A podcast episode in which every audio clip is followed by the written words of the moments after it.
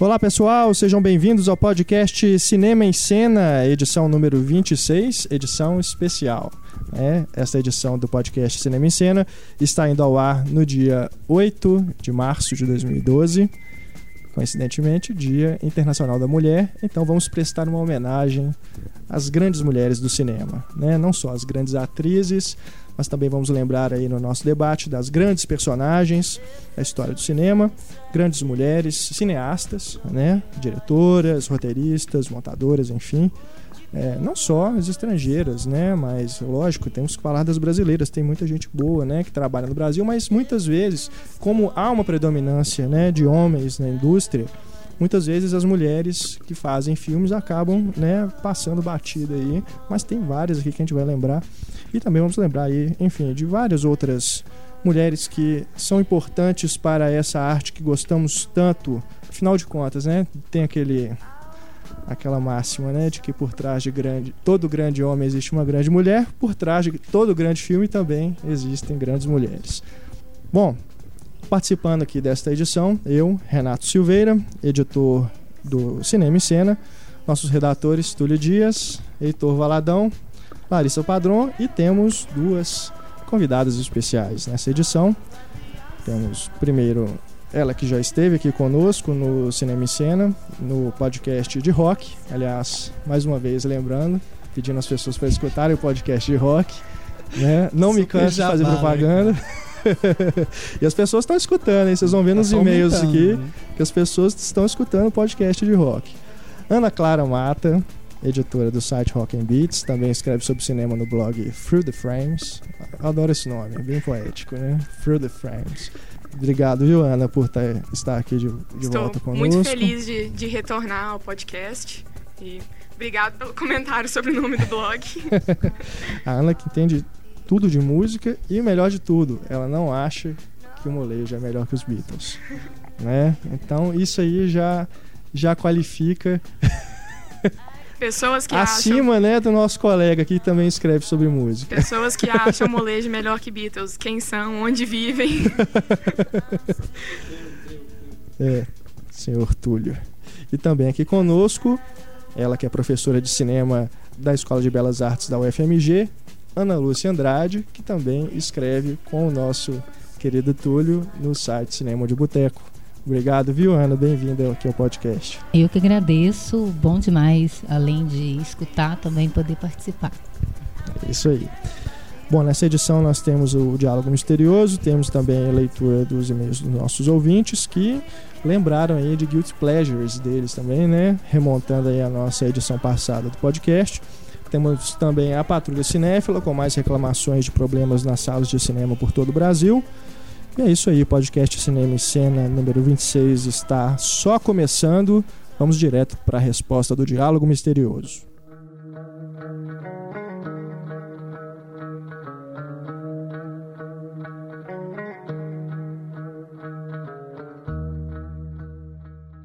Pessoal, a resposta do diálogo misterioso da edição número 25 o filme Aracnofobia, também um guilty pleasure, não é, Tudo? Completamente. A gente não mencionou, mencionou? Não, pior que durante o podcast não. Eu lembrei do Alligator também, que foi outro que faltou. Alligator, verdade. Eu não acho aracnofobia guilty pleasure, não, cara. Eu, eu sou mesmo. aracnofóbico, eu gosto mesmo do filme. Um dos filmes mais assustadores da minha, da minha geração. Então vamos escutar aí o diálogo, só para vocês se relembrarem. Chris, I'm scared to death. And we all are. But our brains secrete a neurotransmitter that enables us to deal with them. Come on. I don't think I have that particular neurotransmitter. E como eu havia prometido, a partir da edição 25, nós teríamos três vencedores, não apenas mais um. Então, os três primeiros que mandaram a resposta correta foram João Rafael, em primeiro lugar, ele vai ganhar então a camisa, ele vai ganhar a camisa do filme Rei Leão e o bloco do filme J. Edgar com o lápis. Né? E o Renato Sabado, que foi o segundo, e o Emílio Eiji Yamani foi o terceiro, também vão ganhar o bloco. Né? Vocês vão receber aí na casa de vocês. Vou entrar em contato para vocês passarem o endereço, tudo direitinho, nós enviamos para vocês. E também acertaram a resposta, mas depois dos três primeiros foram a Isabel Whitman, Victor Lopes, Rafael Bezerra, Eric Moro, o Lucas Silva de Oliveira, Rafael Coelho, Rodrigo Madureira, Davi Martins, Valdir Fontes, a Iris Perfeto, Emanuel Costa e o Thiago Silva. Cadê o Hélio Francis na lista? O Hélio Francis não participou. o Hélio Francis não mandou dessa vez. Uai, cara, manda notícia aí, agora eu tô preocupado com é. você. Parabéns a vocês que acertaram e vocês principalmente que ganharam. E para esta edição, o prêmio é bem legal também. Né? O primeiro lugar, a primeira pessoa que enviar a resposta correta para o nosso e-mail, cinema.cinemicena.com.br, fatura uma cópia do livro Os Homens que Não Amavam as Mulheres. Né? Um livro que inspirou o filme do David Fincher e também o, o filme sueco, né? Uma cortesia da Companhia das Letras, que está nessa parceria com o Cinema em Cena. Então, você que acertar a resposta primeiro, fatura a cópia do livro, mais uma necessaire do filme Viagem 2. Segundo e terceiro lugar também ganham uma necessaire do filme Viagem 2. Tá bom? Preste atenção, durante todo o podcast, o diálogo vai surgir em algum momento e você só tem que correr para o seu e-mail e mandar a resposta correta para a gente. Quem vai faturar os prêmios a gente anuncia na próxima edição, tá ok? Boa sorte a todos!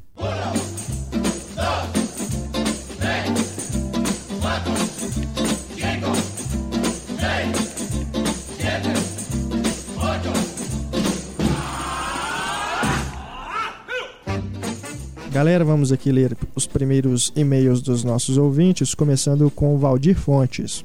Olá, amigos, Renato e Trupe. Gostei muito do programa sobre os nossos prazeres com consciência pesada. Queria aqui acrescentar alguns da minha lista pessoal. Sei que a esta hora vocês já devem ter uns dois mil e-mails, cada um com sua própria lista. Muita gente mandou mesmo, Aldi. Mas assim mesmo aí vai. Os fantasmas se divertem. Eu acho bacana. Eu também não, não entraria como guilty pleasure, não, Valdir. Mulan, pô, Mulan é legal, cara. Depende Os dois... gosta das músicas, é. né? Os dois primeiros Harry Potter, aí. Aí, né? Aí...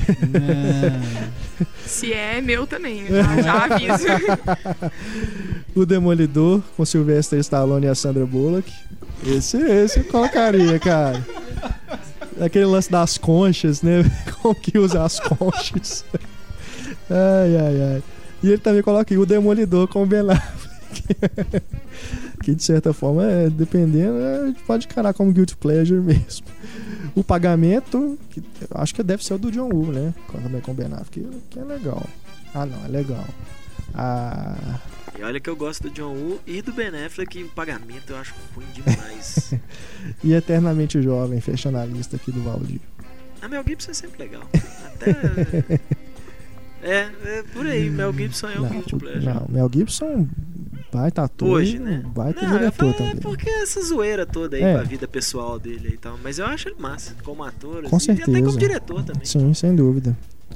Valeu, Valdir, pelas suas suas menções aqui de Guilty Pleasures. Temos agora o Alberto Ferreira Martins Silva.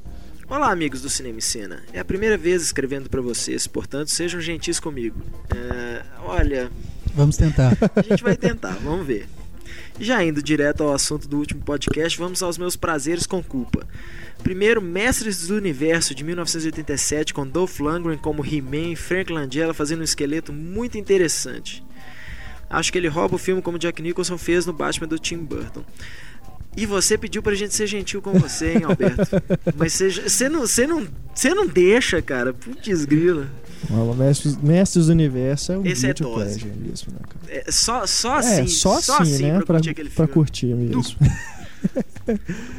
2. Willow, de 1988. Uma tentativa do tio George de criar talvez um novo sucesso como se fosse um Star Wars nos contos de fada. Ele é ah. produção do George Lucas? É. Porque ele é a direção do Ron Howard. Né? É. Ele tem. Cara, mas, não, mas o Willow é legal, cara. Não, o filme, eu não acho um filme ruim, não. É problemático, como qualquer filme do Ron Howard. Eu não acho ruim, não. O Último Grande Herói. Esse não é prazer culposo, não. não. Eu curto tudo que o John McTiernan faz. É um grande filme, cara. Não sei é se eu acho um grande legal. filme, não, mas ele, ele tem seus momentos. O Último Grande Herói, lembro que o filme foi um fracasso na época do seu lançamento, mas acho que o pessoal não conseguiu entrar na brincadeira do diretor John McTiernan. E aquela cena da Maria Shriver brigando para Schwarzenegger parar de sempre divulgar o Planet Hollywood nas entrevistas é ótima. Olha, o quarto lugar eu não devia ler. Alberto, isso. é, Eu, eu acho que você tá apelando, assim. Acho que você escolheu uns filmes assim, tipo assim, eu vou fazer só de sacanagem, porque Em Terreno Selvagem, do Steven Seagal, com Michael Caine, depois falam do povo queria que a gente respeitasse o Michael Caine como um ator que não faz qualquer coisa por um aluguel. Michael Caine tá em Terreno Selvagem também, mas vamos lá. Em Terreno Selvagem, em 1994, o discurso do Segal, com aquela cara mal-humorada dele sobre a preservação da natureza, é ótimo. E sem falar no Michael Caine, muito divertido. Número 5, Waterworld, Do Segredo das Águas. que Ai, eu ai, ai. não acho tão ruim assim, não. Ah, que acho isso. problemático, mas eu, eu gosto do filme. Meu Deus. É, Eu gosto do Kevin Costner, então não tem jeito não. que eu não achei tão ruim quanto foi dito por todo mundo na época do lançamento, nem eu. Acho que esses são os mais significativos pra mim, uma vez que concordo com o fato de a memória afetiva ser o que mantém vivo o carinho por esses filmes. Um abraço.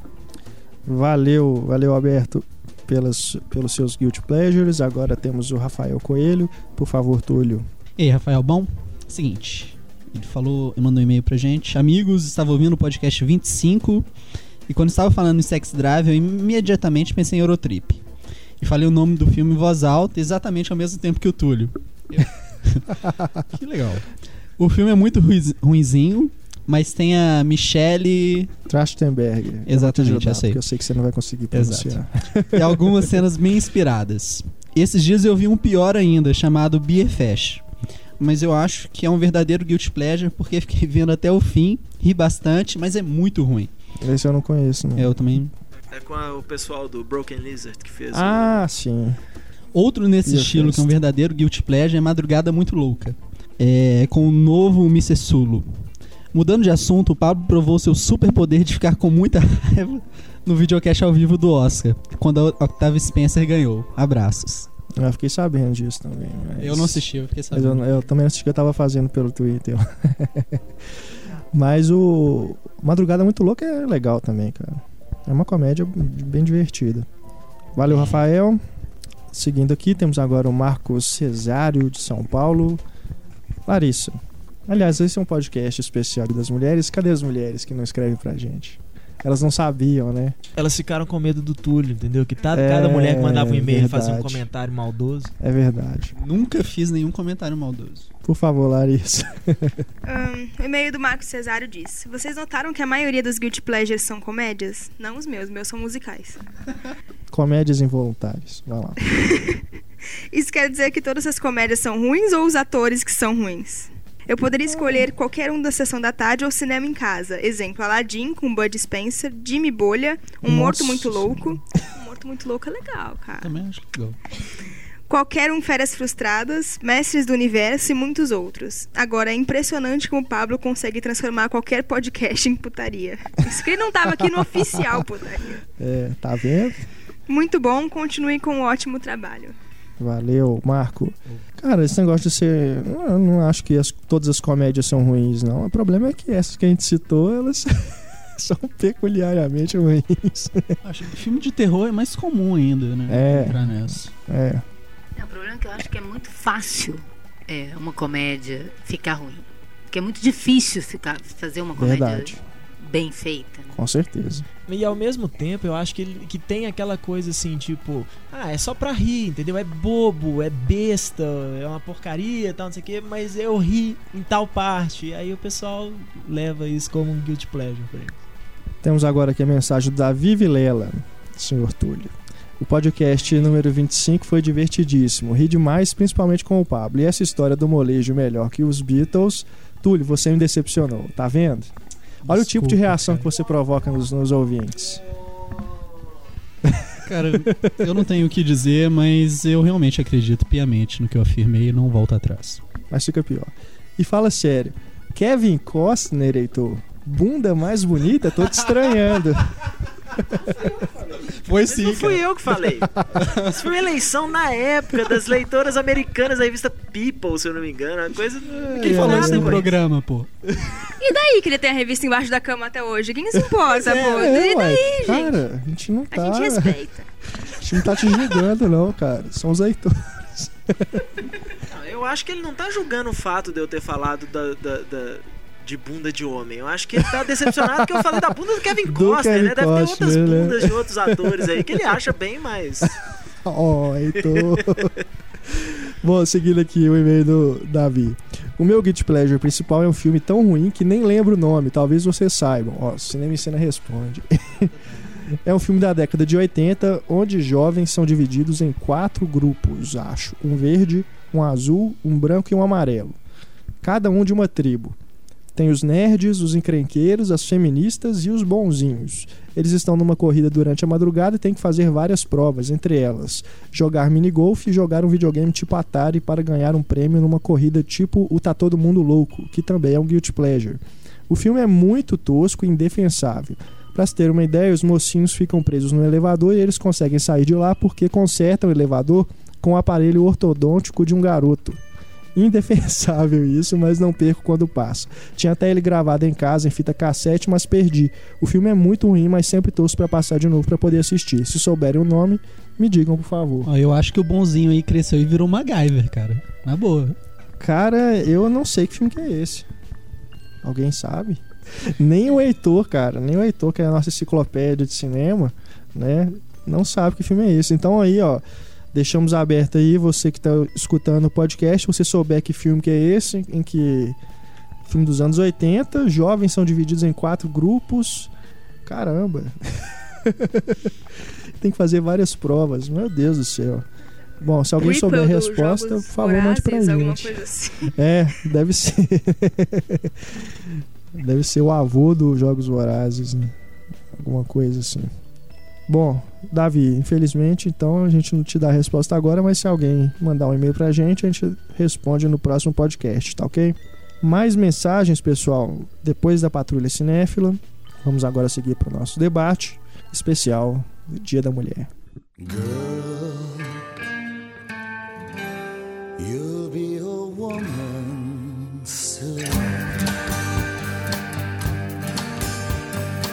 You'll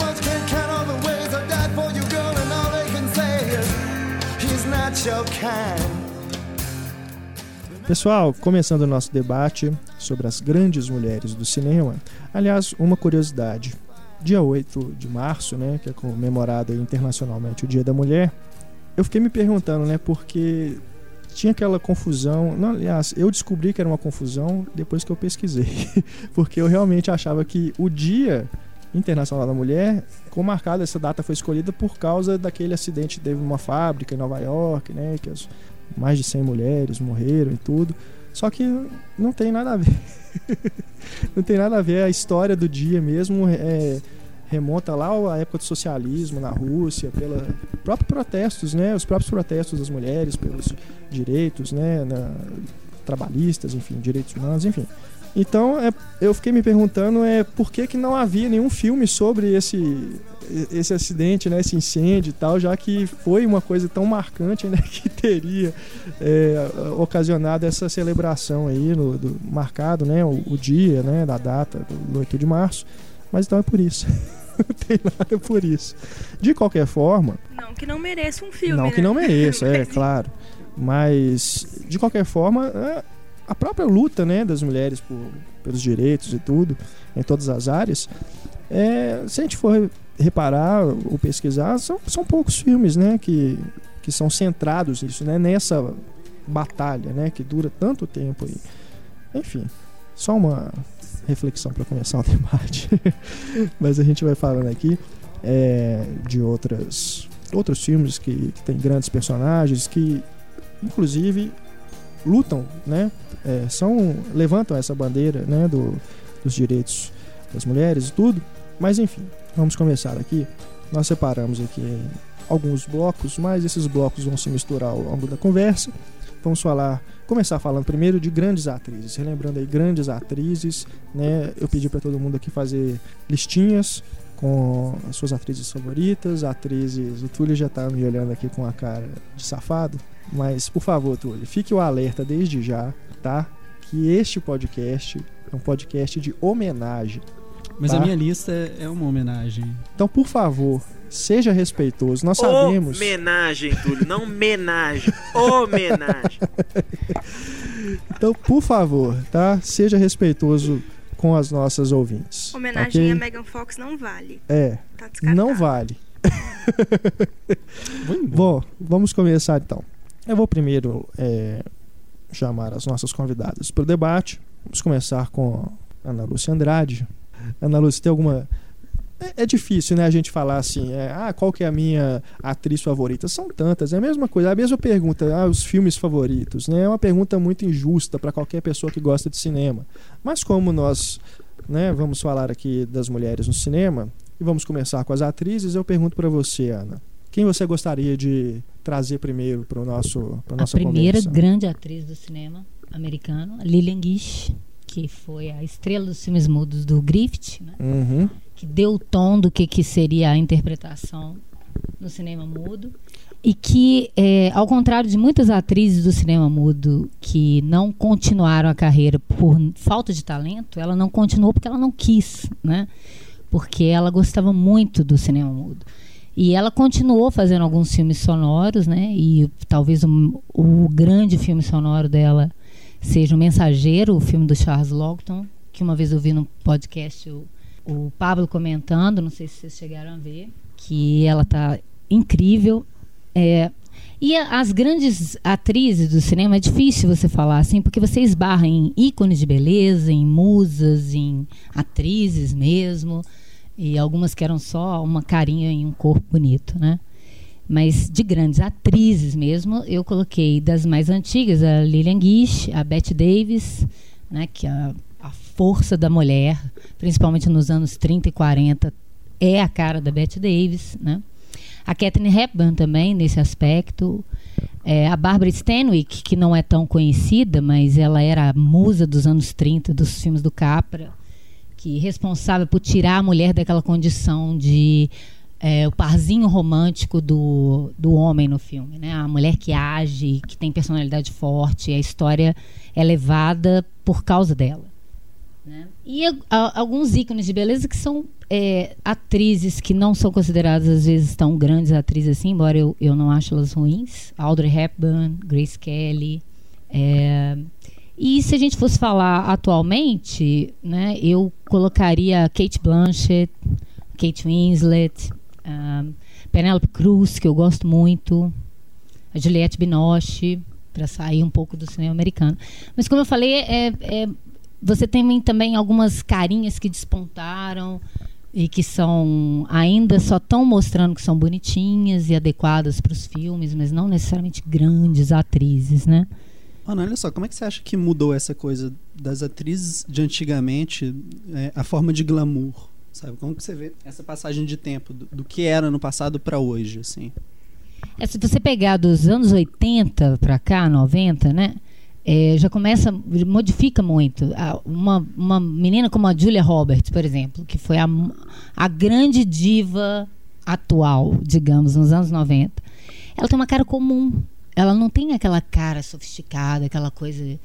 é, se você pega uma Grace Kelly, uma Audrey Hepburn ou uma Elizabeth Taylor, tinha um padrão de beleza clássica que eh, foi modificando, né? A Julia Roberts, ela mesma falava que ela era uma mistura de Audrey Hepburn com Bambi, né? Não é exatamente, ah, né? Aí você já vê a mudança já faz a diferença aí, né? Eh, já não é aquele padrão, já é uma mulher que você encontraria mais na rua. E agora voltou isso, né? Porque uma Angelina Jolie não é uma mulher que você encontra na rua, embora é, Eu tenho uma amiga que tem um lábio carnudo, ela falou assim: ah, eu gostava quando só eu era bocuda, agora todo mundo é bocuda. Então, esse tipo de coisa, né? Nos anos 30, lábios finos, né? Nos anos 50 começam a aumentar com lápis a boca das atrizes e agora é boca muito carnuda. Então, se isso vai mudando em boca, imagina em outros padrões. Eu acho que, principalmente, com a, a- tem muito no gênero isso. É, os americanos eles sempre valorizaram para comédia, para gêneros mais leves, essa ideia da All American Girl, da garota que pode ser a vizinha. a- e sempre teve os, os ícones disso, principalmente nos anos 90. Teve a Julia Roberts, várias dessas atrizes que ficaram famosas por comédias românticas. Veio Meg Ryan, é, mais pra frente, Reese Witherspoon, eles gostam muito para esse tipo de filme mais leve da, da beleza que você pode realmente encontrar em, naquelas pequenas cidades né, do, dos Estados Unidos.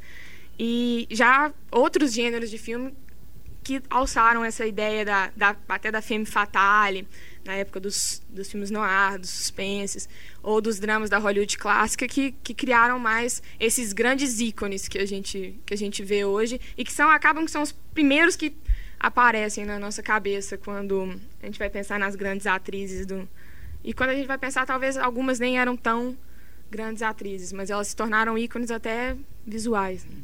Larissa.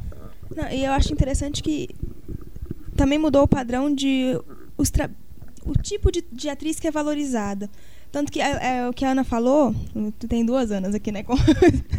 É, quando você pensa em atriz clássica, te vem na cabeça aqueles rostos incríveis, né? A Grace Kelly e tudo. Que realmente não são assim, atrizes incríveis, tanto quanto o rosto. Mas naquela época elas não se expunham da maneira como elas se expõem hoje. O que eu vejo é que hoje o que vale mais é um certo realismo na, na atuação que não explora tanto esse lado da beleza. É muito pelo contrário, você tem que ser tão realista que tem atriz linda e maravilhosa que você vê nos filmes hoje que elas estão feias, porque elas precisam ser realistas. Esse realismo hoje é exigido da mulher muito mais do que no cinema clássico, eu acho. O realismo de o que, no que importa não é tanto a sua beleza, é o, é o quanto você realmente parece uma mulher de verdade mesmo, sabe? Você não é um ícone, você não é inatingível. É, Mas isso eu acho que no cinema isso mudou um pouco hoje, Sim. né? O cinema antigamente ele era colocado de uma forma bem simplista, mas ele era quase teatral, vamos dizer, né? As, as próprias histórias, a, a forma como se, se, se contava uma história não era necessariamente realista, era um, um espetáculo.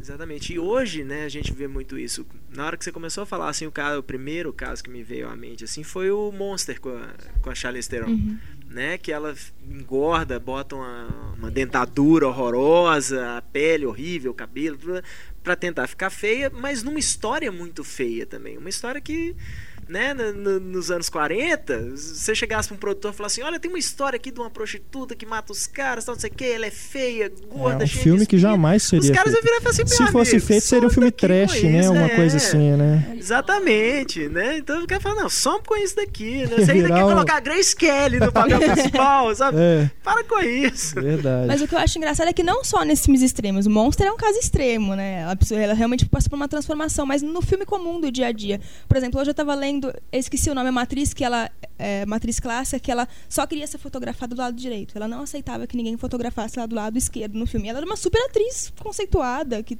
todo mundo contratava. Isso não existe hoje. A atriz, ela quer ser atriz completa, sabe? Ela, pelo menos as atrizes respeitadas. Elas querem ser atrizes completas, que vão aparecer porque é necessário pro papel, sabe? É, eu acho que isso tem, tem, tinha também naquela época atrizes completas e hoje tem também atrizes que são metidas a musas daquela época sem o glamour daquela época, né? E assim, é, é, o que- quando eu falo de uma grande atriz como a Kate Blanchett, a Kate Winslet, elas não têm o padrão de beleza dessas outras primeiras que eu falei. Mas são atrizes que, se precisar no papel dela ser linda, ela é linda. Isso é uma grande atriz Sim. A Tilda ela não Swinton é, também, não né? precisa, é, ela não precisa da, da, da- da- fisicamente da beleza. Sim, A beleza está no talento mesmo. com certeza. A Kate Blanchett, então, que... A própria Mary Streep, né? Se a gente for é, levar em conta padrões de beleza, ela não segue nenhum desses modelos clássicos, né? E é, hoje é considerada a maior atriz viva, sei lá. Mentira, estou cometendo uma grande justiça aqui, porque a Jenna Howlands continua trabalhando até hoje, né? A Jenna Howlands que foi musa Mulher do Cassavetes. mulher do Cassavetes, né? Fez 10 filmes com ele, enfim. E continua trabalhando até hoje.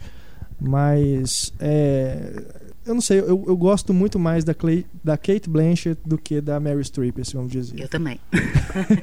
Acho que é uma atriz que deveria ser mais. Você não lembra que ela tá valorizada, atuando. Mas, é, exatamente. Eu acho que a, a Kate Blanchett ela é especialista em interpretar personagens fortíssimos que talvez, reparando na lista, eu fui reparar a lista de ambas do, no IMDB, eu fui pesquisar. Ela tem personagens extremamente marcantes e fortes que eu não consegui achar, inclusive na carreira da, da Meryl Streep, tantos personagens. Mas o que eu, me impressiona muito na Meryl Streep, que pra mim ela, ela se torna um, um grande destaque, foi o eu admito que foi o primeiro nome que veio na minha cabeça recente dos, do- das que estão vivas, quando eu fui fazer a minha listinha. é que ela, ela mostra um alcance muito grande. A Meryl Streep pode ser a Meryl Streep seca de O Diabo Veste Prada, por exemplo. Ela pode ser uma Meryl Streep extremamente sutil e, e é, sensível, como em As Pontes de Madison. Ela pode é, segurar um papel muito dramático e forte, como a escolha de Sofia. Se você pensar, ela já fez, basicamente, na filmografia dela, todos os tipos de papel possíveis. E ela consegue se adaptar perfeitamente a cada, cada desafio que aparece na carreira dela. Eu acho isso muito impressionante, a versatilidade dela. Com certeza. É, eu lembrei que a Larissa falou sobre isso das atrizes atuais, né? Ser uma interpretação mais realista e tudo. Eu lembrei da Michelle Williams, que é curioso porque ela faz filmes como o Namorados para Sempre, né? Que é um filme extremamente cru.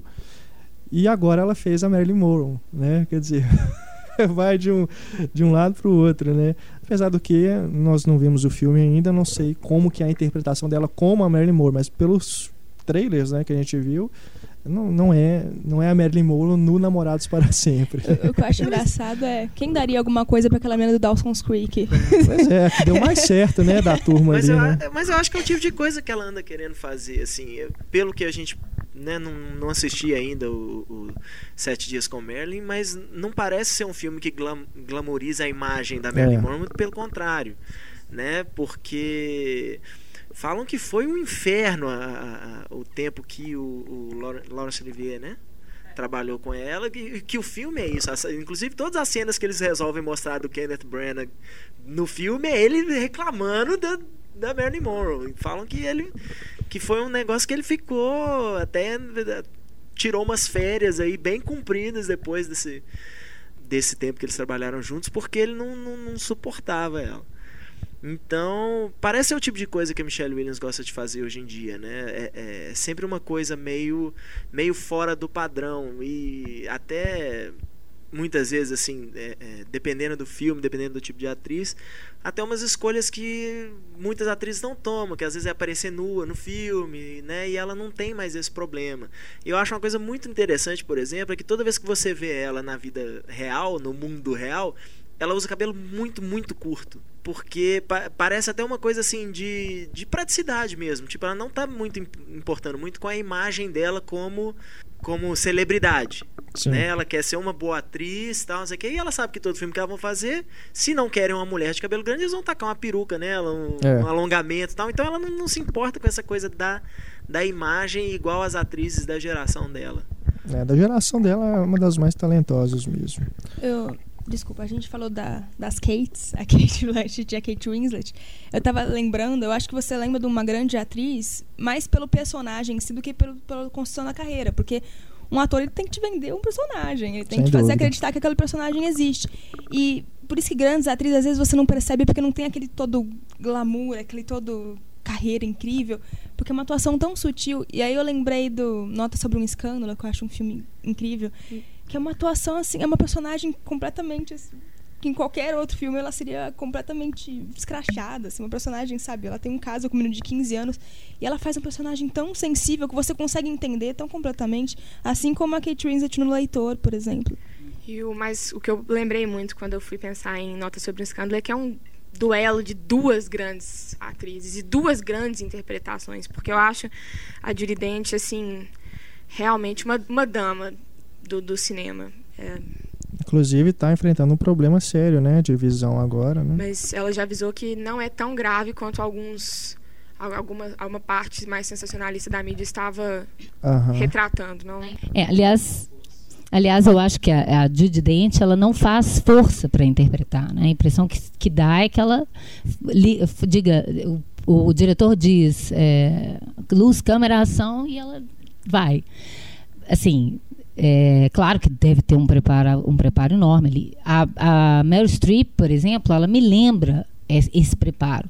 Ela me lembra que ela está atuando. Não que isso seja ruim, porque ela é uma grande atriz. Mas poucos personagens dela sobressaem mais do que a persona dela como atriz.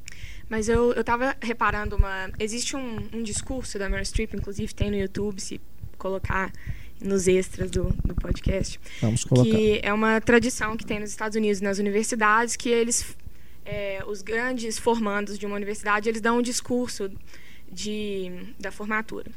E ela deu um discurso na Universidade de Colômbia que ela fala muito sobre exatamente esse, esse esforço muito grande que ela coloca para fazer um personagem. Que ela realmente ela precisa de todo aquele método. Não é uma coisa que sai tão naturalmente. Ela até fala que quando ela era adolescente, ela teve muitos problemas no, no colégio, porque ela pegava revistas de adolescente da época, estilo capricho aqui no.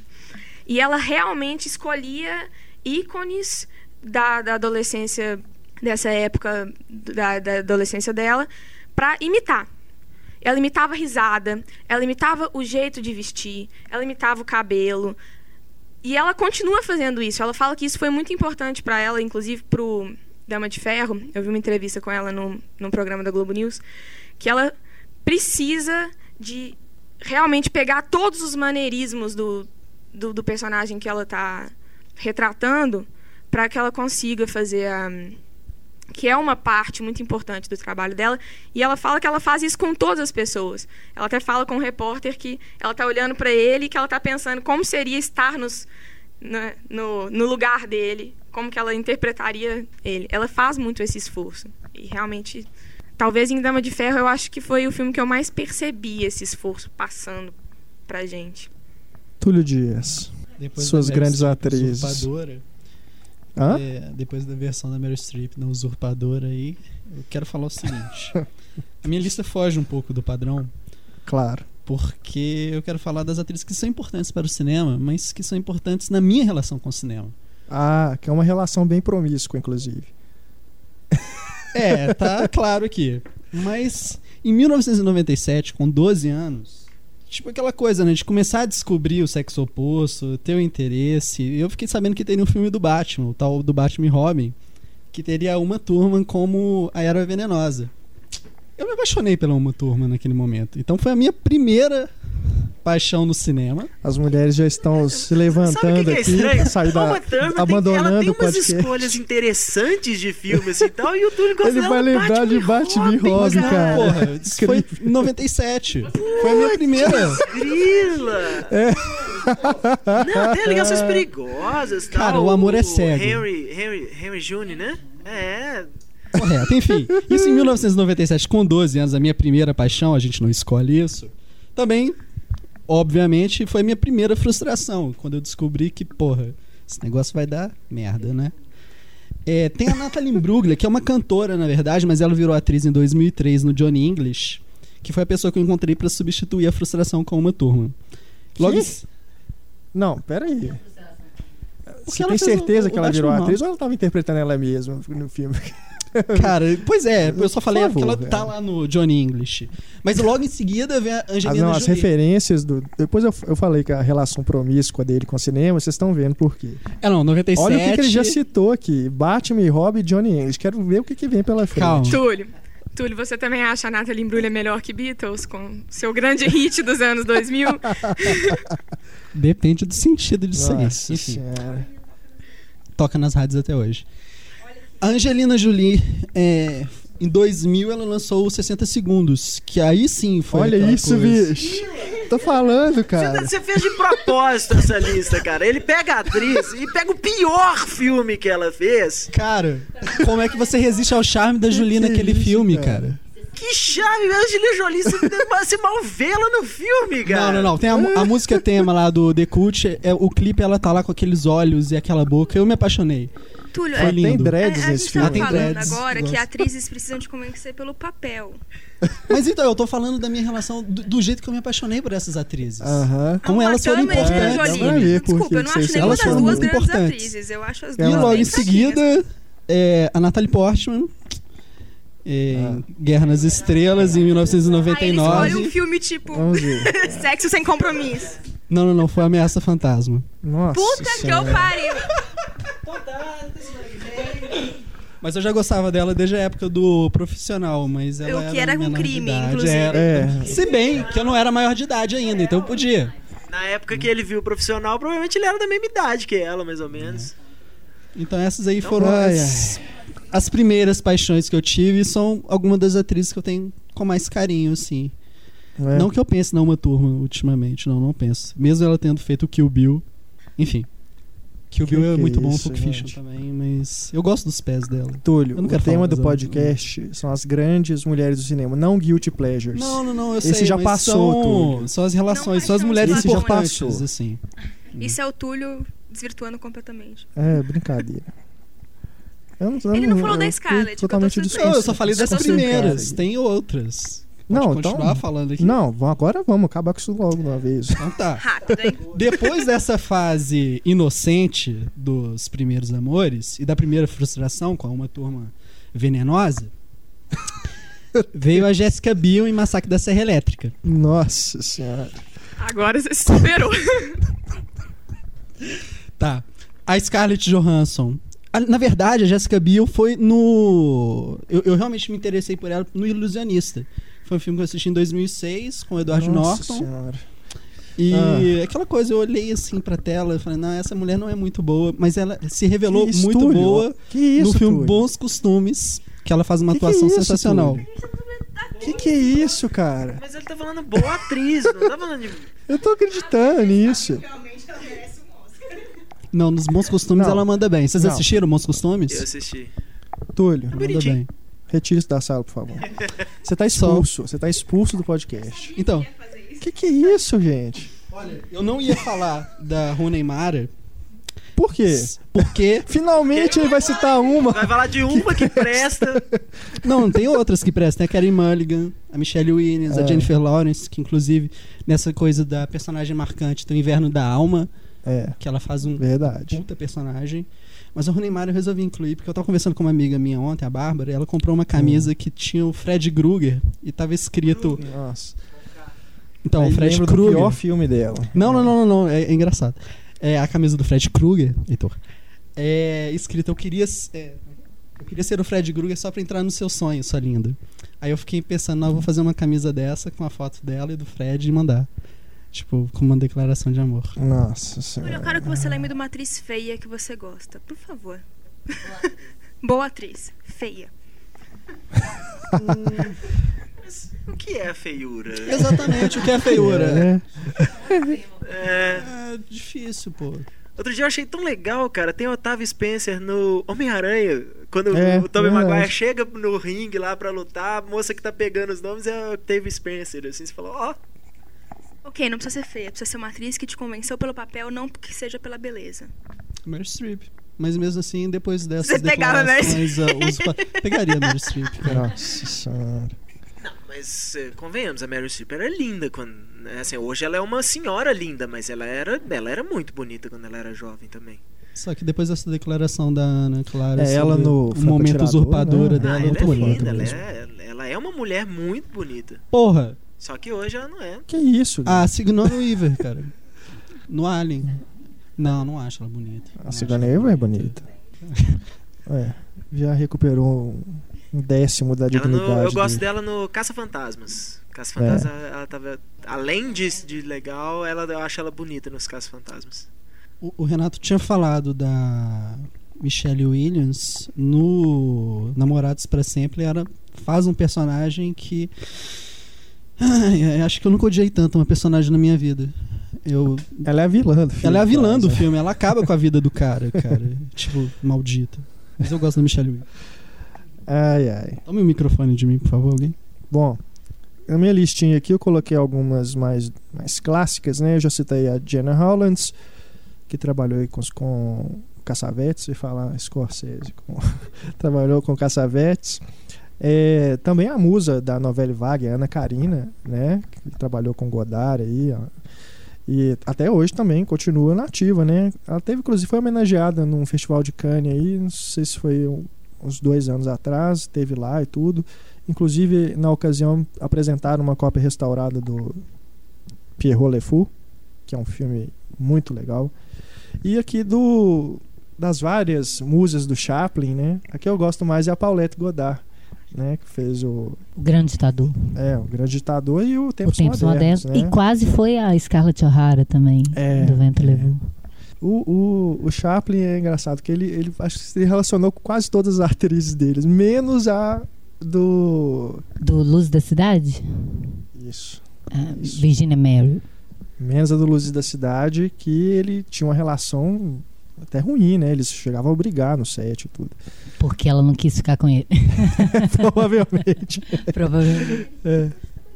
E temos também que lembrar aqui as grandes atrizes brasileiras, lógico, né? Fernanda Montenegro, talvez seja a primeira que vem à nossa cabeça, né? Central do Brasil. a- é, como é que chama aquele que ela fez com Raul Cortez? É, do, outro lado, da, rua, Do outro lado da né? Do outro lado da rua. A janela. É, temos também aí o, a Marília Pera, né? Inclusive a Marília Pera devia ser mais aproveitada no cinema, né? Fernanda Torres também. Fernanda Torres, né? Aliás, o, o- aquele filme do, do Eduardo Coutinho, Jogo de Cena, é maravilhoso, né? E só tem mulheres, né? Aquela entrevista é maravilhoso. Sensacional. E tem a Marília Pera. Tem a Andréa Beltrão também, né? Uma ótima atriz. Grandes tempos, né? De armação ilimitada. O cinema brasileiro, ele, ele é diferente porque a atriz no Brasil parece que ela é formada pro, mais pro humor, né?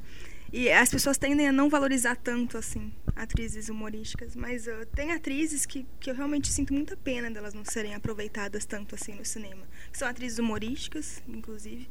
Mas que eu tenho muita pena. Por exemplo, eu adoro a Deborah Bloch, acho ela fantástica. E Sim, você vê verdade. pouquíssimos filmes com ela. É. A Andréa Beltrão. Tem muitas também. atrizes que é, aqui no Brasil é mais uma formação para TV do que para cinema, né? É. Ou E é para teatro. Teatro, então, tem muita atriz maravilhosa aí que a gente nem conhece, né? Porque não faz filme, às vezes nem faz TV. Mas Achei enfim. legal a Larissa citar a Deborah Bloch porque ca- causa até um estranhamento quando você vê a Deborah Bloch num papel sério, né? Um papel que não é de comédia assim, você, você olha e você não acredita muito nisso. É igual é uma coisa que eu vejo no Luiz Fernando Guimarães. Sim. De uns tempos pra cá, assim, você vê o Luiz Fernando Guimarães, se não é num papel cômico, você não acredita, você acha sempre que ele tá fazendo É, piada. mas ele você né? acaba rindo dele. É. A, a Débora Bloch, não. Você, você compra Tem o aquele papel. filme A Deriva, que eu, eu gosto, Sim. muita gente não gosta, mas eu adoro o filme e é, o papel dela é fantástico. É. Temos também a Cássia Kiss, né? É, das mais novas, vamos dizer. Tem a Dira Paz, que eu gosto muito. Uma grande atriz que também sabe fazer muito bem a comédia, papéis cômicos maravilhosos. é, e também faz dramas, né? E a Alice Braga, né? Que é a mais bem sucedida internacionalmente. Que Melhor que a tia, inclusive. é, Sônia Braga, né? A gente não pode esquecer dela também. Mas é curioso porque muitas dessas atrizes que às vezes a gente vê primeiro no cinema, depois elas acabam indo pra TV. É. Porque, né, tem que pagar o aluguel, né? Heitor? Exatamente. Mas a Alice Braga não. A Alice Braga até hoje não fez novela, né? Tá em Hollywood, que ela vai fazendo a Globo. Pois é. Mas eu acho isso interessante porque às vezes existe um certo preconceito, assim, até de quando atrizes de TV vão fazer cinema, e aí fala, ah, que filme, só tem os atores da Globo, essas coisas e tal, mas hoje no Brasil, para um ator, se destacar, ele vai fazer o quê? É. Né? Com é certeza. praticamente o único, a única forma de- da pessoa conseguir uma, uma certa projeção, assim, ou é, é- é através de, de novela, mesmo esse tipo de coisa, ou fazendo filme da, que, que vai ser bem distribuído essas coisas. Senão tem que começar muito por baixo, assim, demora a, a vir esse, esse reconhecimento. E às vezes demora tanto que na hora que chega o reconhecimento, ela já não, não, não vai ser mais escalada para aquele tipo de papel que ela, né, que ela se esforçou a vida inteira para fazer. Um Mas- filme nacional que Diga. tem um elenco feminino que eu gosto muito, mas que eu acho que se encaixa na categoria do podcast passado, que é Guilty Pleasure, né, que eu acho que você é julgada por isso, é a Partilha, que são quatro, eu não lembro exatamente, a, acho que é a Glória Pires, a Lília Cabral, Cabral, Cabral André Beltrão. Beltrão e Paloma Duarte. E que eu acho uma comédia que soube usar bem as quatro atrizes e eu acho elas Aliás, a Glória Pires é uma excelente atriz, Excelente tanto atriz. da televisão quanto do cinema, né? exatamente. Mas então, Sim. vamos entrar Tem agora. a Leandra Leal também. A Leandra agora- Leal, cara, é, realmente. Agora, realmente. recentemente, ela dirigiu um clipe da. Assumiu o posto de diretora, né? E dirigiu o clipe da Tulipa Ruiz. Leandra Leal é uma ótima atriz, nome próprio. O Estamos Juntos O homem também. que copiava. O Homem que copiava. É uma ótima atriz mesmo. É, antes que a gente mude de, de setor da- das listas, tem alguns nomes que não surgiram aqui, que eu coloquei na minha lista e eu preciso favor, falar para tirar do meu sistema, porque é, que um dos primeiros nomes que veio, veio na minha cabeça foi a Elizabeth Taylor, porque talvez a, uma das interpretações que eu acho que são mais marcantes assim da, da história do cinema para mim é Quem Tem Medo de Virginia Woolf, que é assim uma espiral de autodestruição que assim sufocante e em várias fases da carreira dela eu acho que tem grandes filmes. É, a Jodie Foster porque a gente mencionou o da Natalie Portman que para mim o profissional é uma das melhores interpretações mirins da, da história. E tem outra que é da Jodie Foster em Taxi Driver, que é um, uma grande interpretação. Isso sem contar que ela também fez Silêncios Inocentes, que ela é a, a Clarice. E um que, porque a gente começou falando sobre bem antigos, filmes mudos e tudo, um que vem na minha cabeça é a Maria Falconetti em é, O Martírio de Joana d'Arc, porque ela é completamente focado em vários closes assim bem marcantes só da cara dela. E o que ela passa naqueles closes é coisa que várias atrizes não conseguem passar com duas horas duas horas de diálogo. Isso sem contar essas a história do que ela ficou louca e tudo. E uma parceria também que que eu lembrei é da Julieta Massina com o Fellini os né, Noite de Cabiria e La Estrada que eu acho que poucas vezes uma atriz captou tanto o espírito de um diretor, até talvez pelo, pelo relacionamento muito próximo. Porque, para mim, a, a, expressão facial, a linguagem corporal, tudo da, da Julieta Massina ali traduz perfeitamente a sensibilidade do, do Fellini e o que é o cinema do Fellini. Eu acho duas, assim, dois filmes que são entre os meus favoritos da, da vida, assim. Ótimo. Ótimas lembranças. A gente é, a gente falou de atriz francesa. É, o, meu, um, o meu filme, assim, um dos meus filmes da vida é Uma Mulher para Dois, eu acho. E a personagem feminina é incrível, aquela personagem é maravilhosa. E é por causa da Johnny Morrow, que é uma excelente atriz. E, nossa, aquele personagem, para mim, é uma das personagens femininas da história. Assim. É, são muitas grandes atrizes. Né? A gente poderia ficar aqui lembrando de várias outras. A gente não citou, por exemplo, a Julianne Moore. Julianne é, Moore. Que é grande atriz. Tem uma que eu não sei o que, que ela tá fazendo com a carreira dela ultimamente, que dá vergonha, mas a Diane Keaton.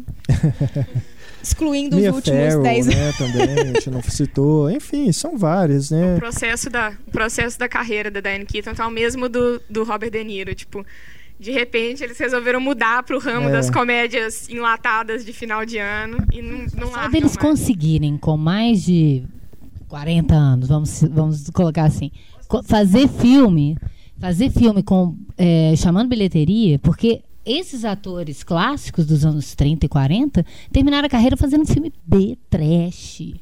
Né, assim, a Joan Crawford acabou fazendo uns, uns clássicos interessantes e tal, mas se a gente pensar no que, que era o patamar como atriz e do que, que sobrou para fazer, trabalhar para TV e tal. Então eu acho que isso já é louvável. Então é claro que você vê a Diane Keaton em Anyhow, porque eu me recuso a falar noiva neurótica. Né? você vê a Diane Keaton em Anyhow e vê ela hoje, é claro que tem uma, uma- tem um, um- um abismo ali, né? Mas é, eu acho muito interessante que esses atores continuem lucrando. Tem duas atrizes, assim, acho que pra gente finalizar isso aí, às vezes, pra gente não ficar se prolongando muito no mesmo assunto, mas que eu acho que, que merecem uma, uma atenção maior até, assim, não só do público, como até da- do próprio sistema de, de, de estúdio. A primeira é a Eva Green, que eu acho dessa nova safra de atrizes aí que consegue combinar talento e, beleza, assim, eu acho ela uma coisa impressionante.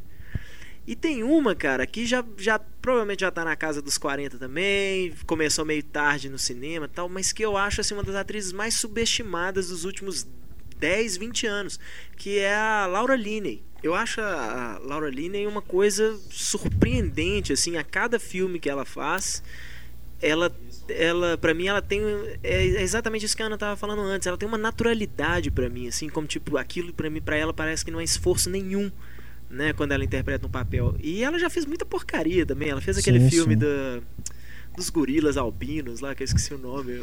Uma coisa horrorosa o filme, assim, mas é um dos, dos primeiros papéis principais dela. Mas eu não esqueço até hoje, a primeira vez que eu lembro de ter reparado nela foi naquele filme com o Richard Gere, As Duas Faces de um Crime, se eu não me engano. Sim. Que também lançou o Edward Norton filme Exato. Que eu falava assim, gente, quem que é essa moça que eu nunca vi antes? E pra mim ela é a melhor coisa do filme, assim, disparado.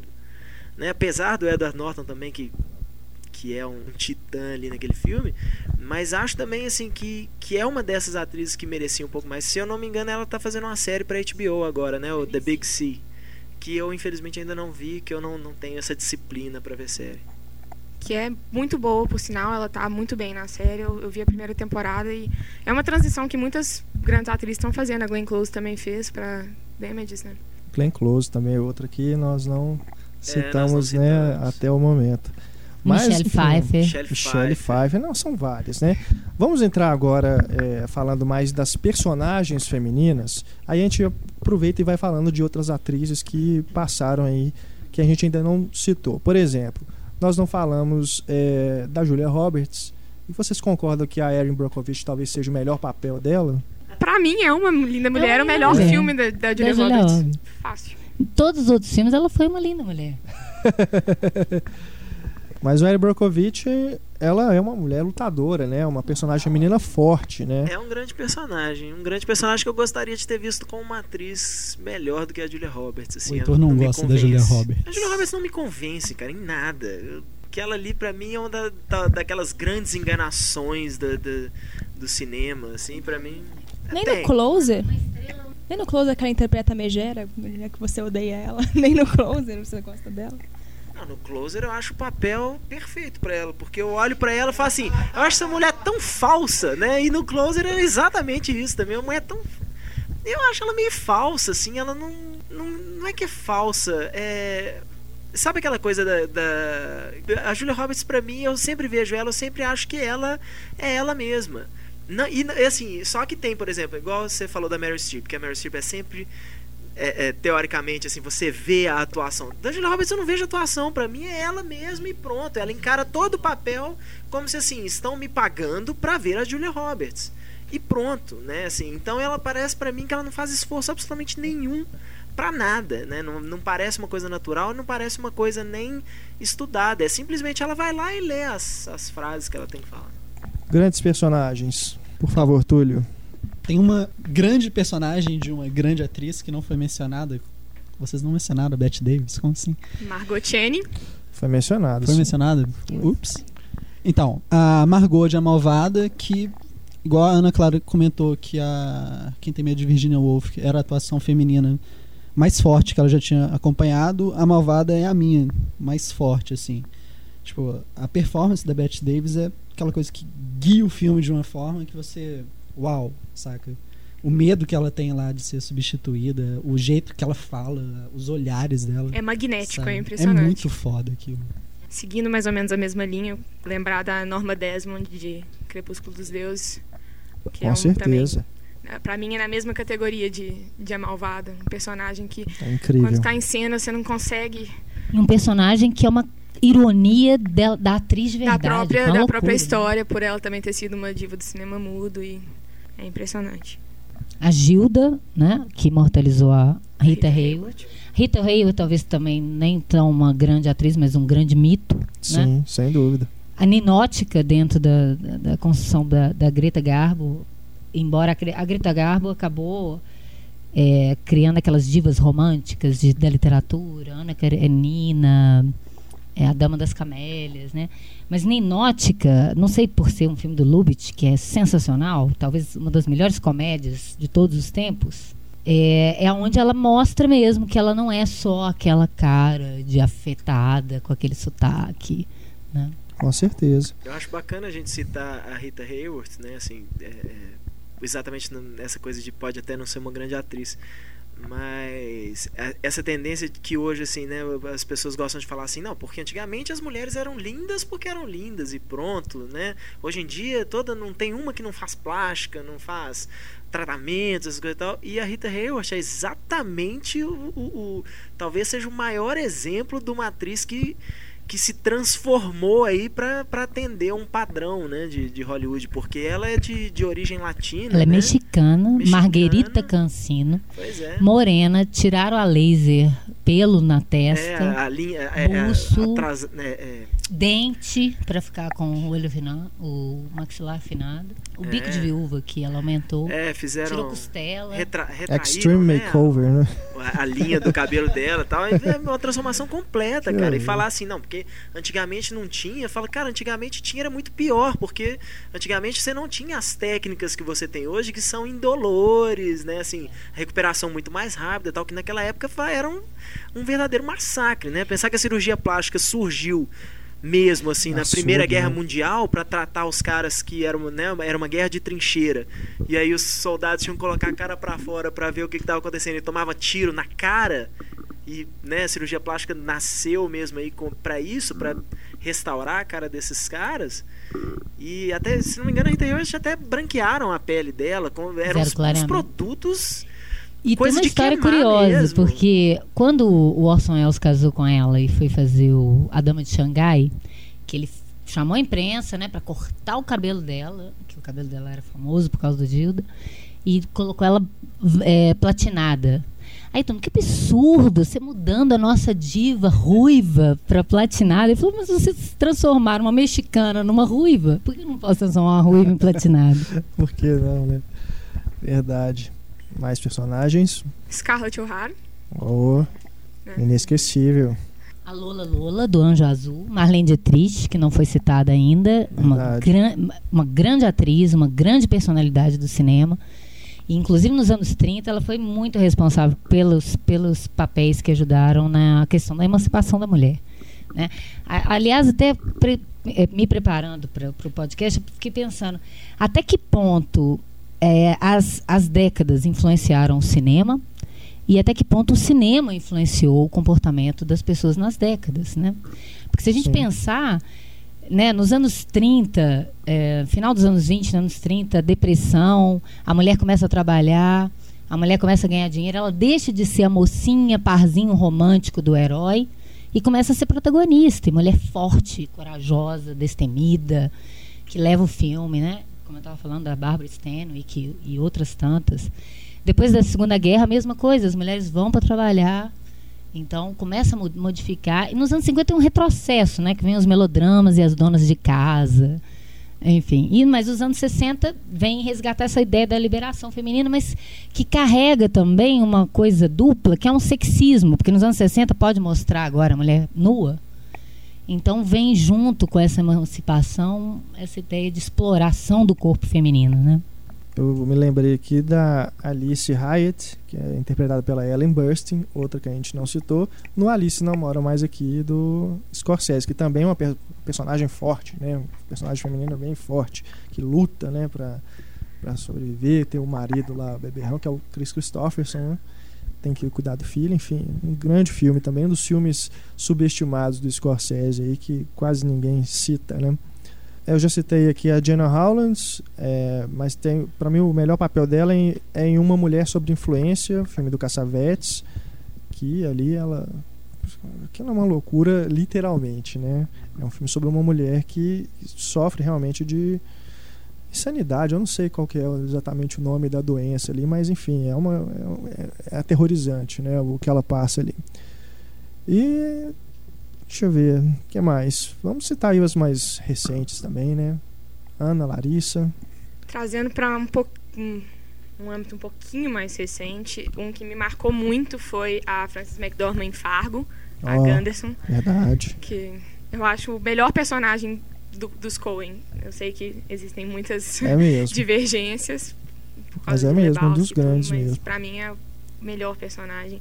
E eu acho, inclusive, a Frances McDormand, mesmo ela tendo feito Transformers, eu acho que ela, ela deve pedir desculpa um dia por ter feito isso, mas eu acho ela uma das grandes atrizes, até em filmes que são é, razoáveis, de razoáveis para bons, como aquele Terra Fria, eu acho que ela dá um, um show como uma das a coadjuvante do filme. Terra Fria, inclusive, que também, a, com a Charlize Theron, né? Que também é um filme bem assim sobre direitos femininos, né? Exatamente. Larissa. O, o meu, a minha lista é um pouquinho diferente. Eu anotei filmes em que as personagens femininas se destacam. E antes eu gostaria de deixar claro que é, as pessoas criticam muito é, como a mulher no cinema ela é colocada de uma maneira como dependente tudo. E eu acho que a maior beleza do cinema é mostrar a fraqueza das pessoas, assim, é quando você mostra a fraqueza. Então, as mulheres no cinema elas não precisam ser perfeitas e completamente independentes, porque ninguém é assim na vida, sabe? Então, Gostaria de deixar isso claro. Ok. Até porque eu fui, fui criticada uma vez porque eu falei no podcast que eu não sou feminista e, gente, com isso eu quis dizer que eu não levanto uma bandeira e me coloco um rótulo. Isso não significa que eu não me importo com as causas feministas, né? Não vamos exagerar. É, a gente estava falando, eu e o Túlio, sobre filmes em que giram em torno de mulher. E a, a- a gente comentou sobre o Psicose, que aparentemente não gira em torno de mulher, mas os personagens mais bacanas do Psicose são mulheres. E não só pela Marion Crane, que é uma mulher extremamente forte e decidida, e tem a, a irmã da Marion Crane também, mas o que seria do Psicose sem a mãe do Norman Bates? Verdade. é uma Então, grande é uma mulher personagem. importantíssima pro cinema. Super marcante, verdade. E a Rosemary também, do bebê de Rosemary. Acho Mia Farrow, uma- né? Pra mim, a melhor atuação da Mia Farrow. E um filme que eu acho que é muito visível o personagem feminino, porque é um filme extremamente masculino, é um filme que só tem homens e a personagem feminina, pra mim, ela se destaca muito, que é o Poderoso Chefão, que é a Kay Corleone. Ela, pra mim, ela tem um peso que... Um filme que só tem... Ela é a única atriz, praticamente, feminina do filme. Ela e a Tyler Sheeran, mas... Segura tudo ali, né? E é uma personagem É. extremamente complexa e brilhante. Verdade. Bom, ninguém falou, então acho que eu vou ter que falar. Vou ter que apelar e falar, porque. Sem, é, sem, sem zoeira e tal, mas pra mim, assim, um grande, grande personagem feminino dos anos. O quê? 70? Quer dizer, continua até hoje praticamente. É a, a Ellen Ripley no, no Alien, Aliens, Alien 3, Alien 4 e tal. Principalmente no Aliens, do James Cameron. Com Que, certeza. é, que eu acho super legal, assim, porque o Alien ainda tem essa coisa, assim, de são poucas pessoas, e eles estão sempre, né, assim, a- os outros personagens todos, eh, eles estão sempre fugindo. No segundo filme já tem essa coisa do enfrentamento, e ela vai com um bando de homem, um bando de, de militar, morre praticamente todo mundo e só sobra ela. E no final é ela que tem que, que bota a armadura do robô e vai encarar o, um Encarar alien quem? gigantesco. A Alien Rainha. Pois é, também o personagem Que é outro personagem O detalhe do filme é que tem a menininha, que ela faz questão, desenvolve todo o instinto materno pra proteger a garota É. o tempo É. todo. Não, é, se a gente for Então, pegar aí da, da ficção científica, né, tem, tem a Trinity Princesa Leia. também. A Princesa Leia, lógico. É. Princesa Leia, Carrie Fisher, né? A Trinity do Matrix, né? Carrie Anne Moss, que também é uma, uma boa atriz, apesar de não fazer é, personagens assim que, né, que podem se render indicações ao Oscar e tudo, mas ela é uma atriz bem competente. Tem uma personagem muito marcante que é a. Eu esqueci o nome dela no filme, mas é a Linda Blair no Exorcista. Oh, é mesmo. Verdade. Sensacional. E já que você falou da Rooney Mara, o personagem dela no, no Millennium, que É rouba o filme, né? Você fica mais preocupada com ela do que com o resto do. E é um personagem fortíssimo no livro. É assim. Talvez. eu eu acho que é o li. personagem do ano passado, na minha opinião. Não, e ela grande faz muito bem, muito bem. É muito difícil aquele Que papel. também é um filme sobre violência contra a mulher, né? Fala disso. Heitor, você que é fã dos quadrinhos, pô, Lois Lane. É uma grande personagem de. Pelo menos dos filmes de Ah. super-heróis. Eu acho ela uma grande personagem dos quadrinhos. No cinema, não sei se ela foi Ó, bem Margot retratada. Kidder. Mas, É icônica, pelo menos, né? É. Marcou, com certeza. porque os primeiros filmes do Superman, né? É, principalmente a Margot Kidder, muito a nossa mais memória do que a aí, Kate né? Bosworth, né? É, Que- com certeza. Agora vai ser a. Amy Adams, né? A Amy Adams, eu acho que talvez acabe sendo a interpretação mais legal da Lois Lane. Pode seja ser a Amy Adams, mesmo. que eu Ela gosto muito dela. Ela é a E, nova. aliás, eu acho ela uma atriz muito uma grande boa, atriz, Adams. né? É ela uma que a gente no Vencedor tá né? maravilhosa. Ela que- nova Dunst. safra. Ela no Vencedor é uma. É, muito maravilhosa. legal. A Kirsten Dunst.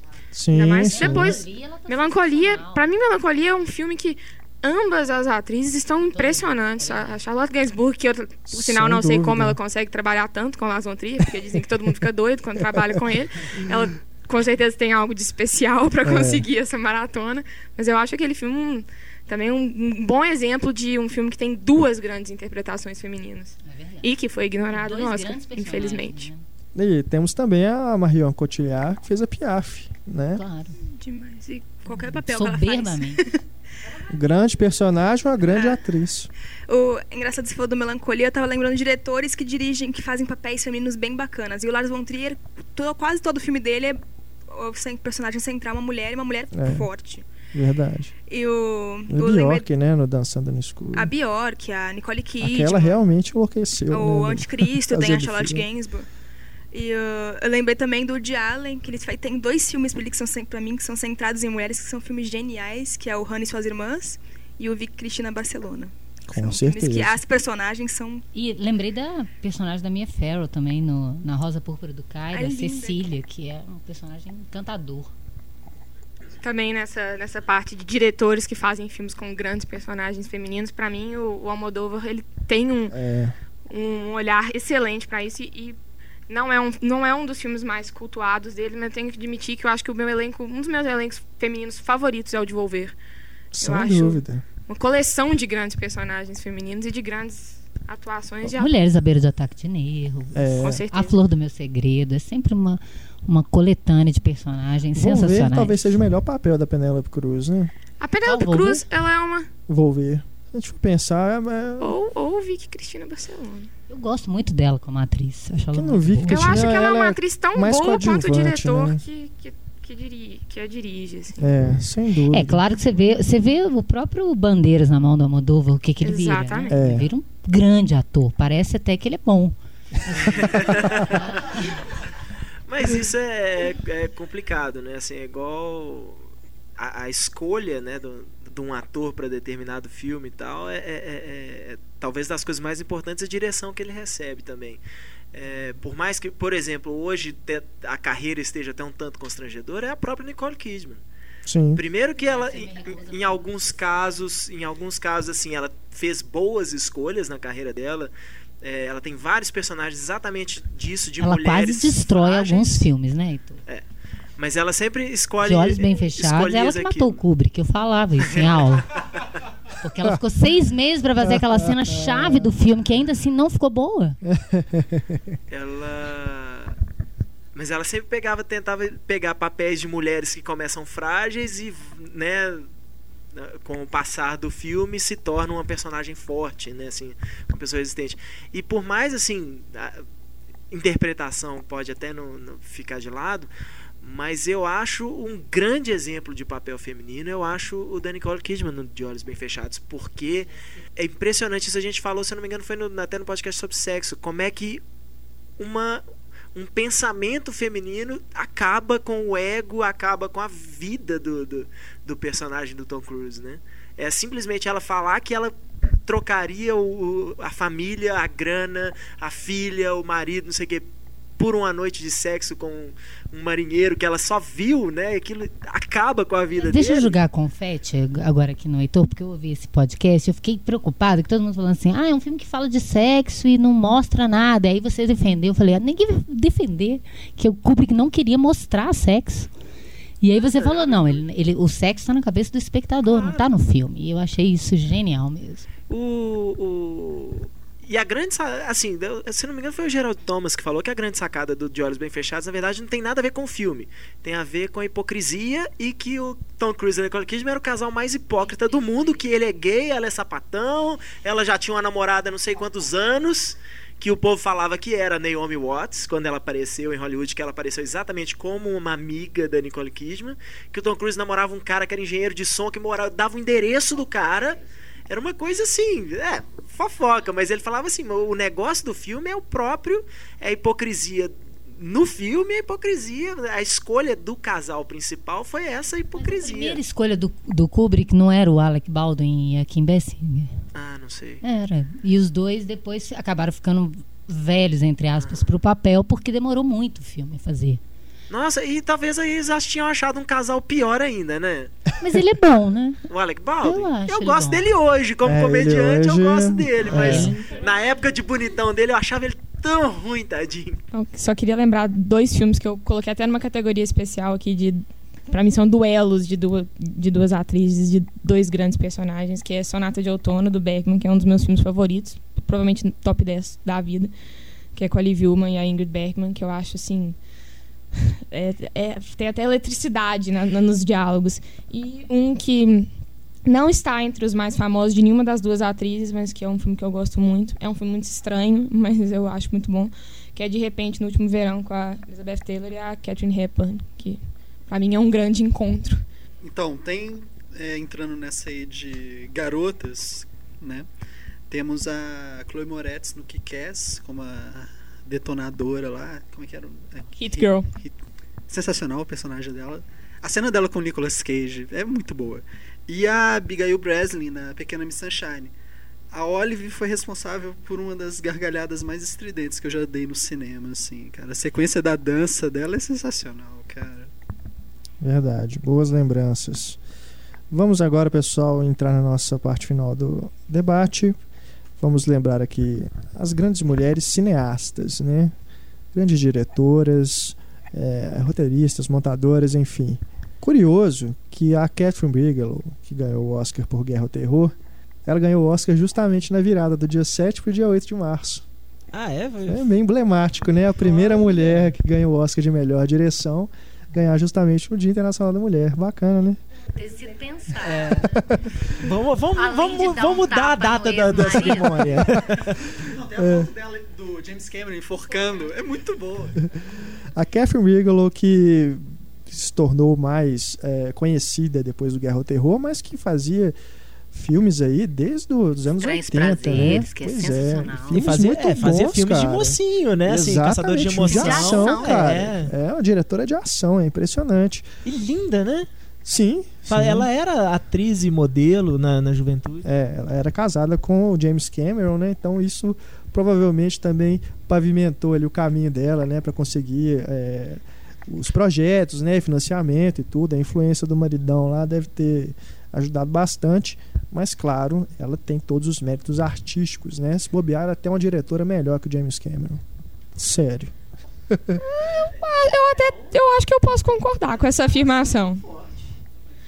Uma coisa que eu acho interessante da Catherine Bigelow, que eu até coloquei ela na mesma categoria que a Thelma Schoonmaker, que é a montadora do Sim. Scorsese, que são duas grandes mulheres da parte por trás das câmeras do cinema que fazem que elas possuem um estilo que não é bem o que você espera de uma mulher, digamos. Que a gente pode às vezes criar um tipo de estereótipo de uma, uma visão mais é, mais doce, mais poética do, do, da- do trabalho com a imagem. Se você pegar o estilo da Catherine Bigelow, ela faz filmes de ação, de aventura. Ela tem um estilo muito mais seco. E a Thelma Schoonmaker, que tem uma frase que eu até anotei aqui, porque eu acho ótimo, que perguntaram pra ela como que ela fazia filmes tão violentos como o Scorsese, né? já colocando um certo estereótipo. Né? Nossa, uma mulher edita os, É. os filmes violentíssimos do Scorsese. Ela, ah, mas eles não eram violentos até que eu os editei.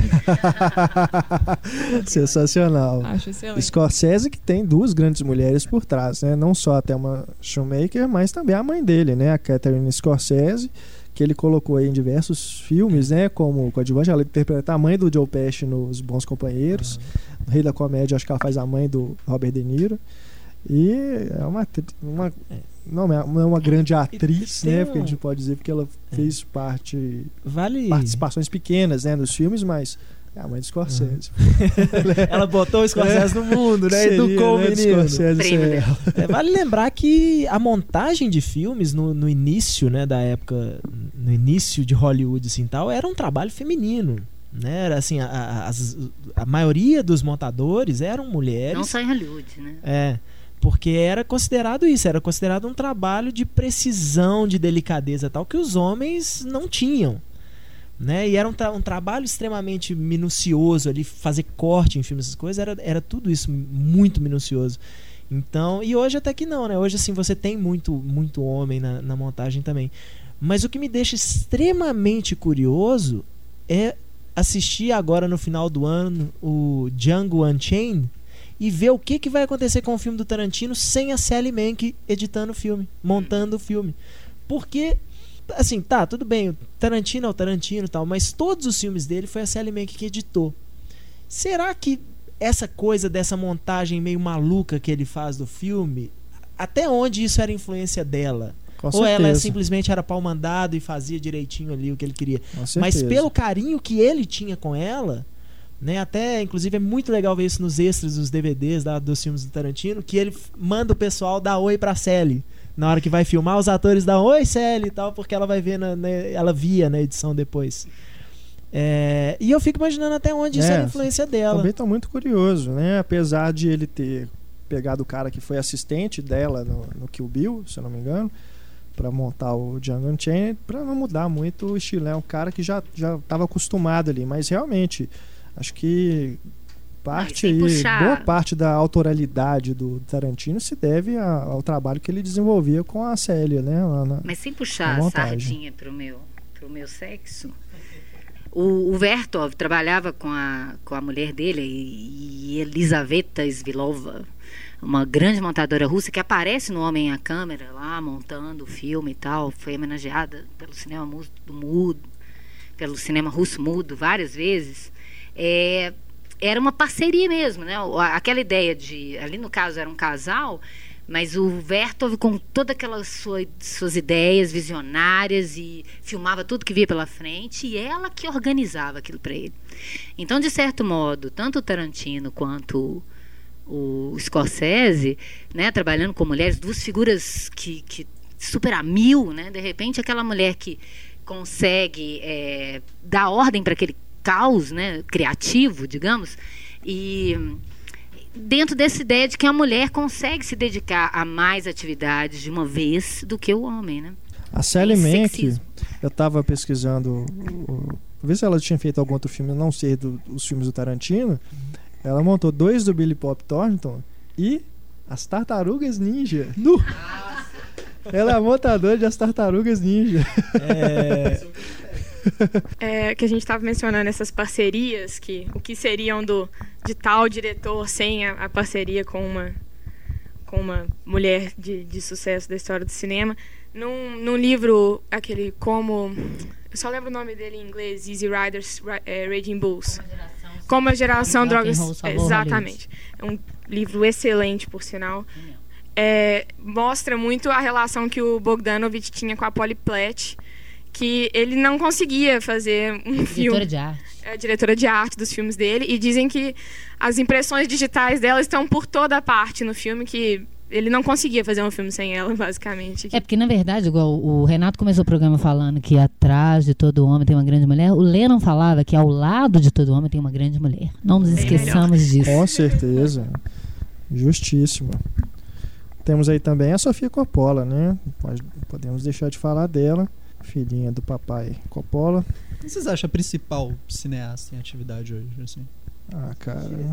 É. Difícil diretora dizer, tem uma cara. tem uma turma, né? Assim, eu acho que a Jane Campion ainda tá nessa turma. Sofia Coppola, Catherine Bigelow, assim, Catherine Bigelow já indo mais para um lado talvez mais comercial, Hollywood e tal. É, uma que honestamente assim, fez dois filmes de destaque que eu assim, eu não assisti a Dama de Ferro ainda, mas falam que é horrível, mas eu acho uma Deus mamia me livre. péssimo. É, Philip Boyd. A filha- Filha da Lloyd. da Lloyd. A filha da Lloyd, por sinal, ela matou a Dama de Ferro. É, basica- É. Porque você pensar onde que tá o erro daquele filme. É no roteiro e no trabalho dela. É, Porque as interpretações, elas não têm problema. Você não consegue... Mas o resto é, assim... Framboesa de ouro. É, Bom, enfim, Tem tem, a Julie Taymor também. Julie Taymor, eu acho ela já mais interessante É, também. eu gosto né? também. Eu- Muito legal a Cross the Universe. É, são, O Titus Frida também, né, que é Elas bem são bacana. filmes, filmes interessantes. O último dela, acho que saiu no Brasil, A Tempestade, que também é adaptação de Eu, Shakespeare. né? Não ainda sei. não saiu. Não. Eu sei que ele já saiu nos Estados Unidos. Ele foi lançado, acho que, É se de- eu não me engano, direto em DVD. É, né? The Tempest. Tem, tem é, uma, talvez, é, o último filme dela, pelo que eu vi, mais conhecido, assim, ela fez outros recentes, mas o que eu vi, pelo menos, foi em Carne Viva, de 2003, que é a Jane Campion, Sim, sim. que fez o piano, né, o retrato de uma mulher e o fogo O sagrado, O mais recente dela é O Brilho de uma Paixão, brilho de uma paixão. que é Mas, lindo, inclusive, lindo. o retrato de uma mulher e o fogo sagrado, eu me lembro que- de conversar com pessoas, só mulheres gostaram. Quase nenhum homem gosta desses filmes. É interessante. E são muito, muito femininos a temática. É um Sim. retrato de uma mulher, né? Henry James. Henry James.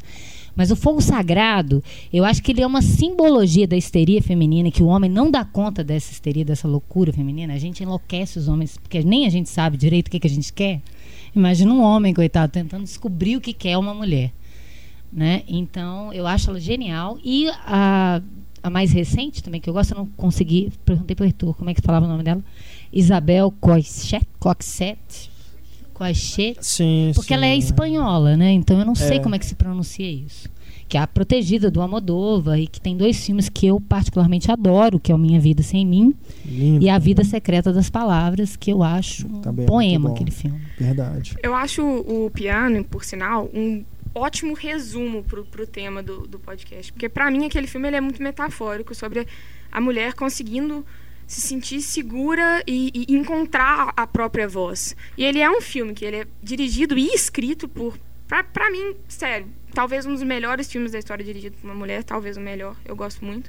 E o piano tem uma atuação que eu acho impressionante da Holly Hunter, que ela hora nenhuma você sente que ela tá muda. Porque você é quase como se você conseguisse escutar um diálogo que tá ali entre, na- nas entrelinhas, em cada olhar que, que ela dá. E uma. Algumas outras que eu, que eu pensei também. Tem a Lisa Cholodenko, que fez o Minhas Mães e Meu Pai, o roteiro. E aqui na América do Sul, eu lembrei do Cresce Martel, que tem o Pântano, que é um filme que eu particularmente gosto muito. Muito bom. Tem uma atmosfera muito interessante que eu não encontro muito. Aliás, a Mulher Sem Cabeça até hoje no Brasil, né? Esse aí ficou pra trás mesmo. Nem vejo ele sendo lançado mais.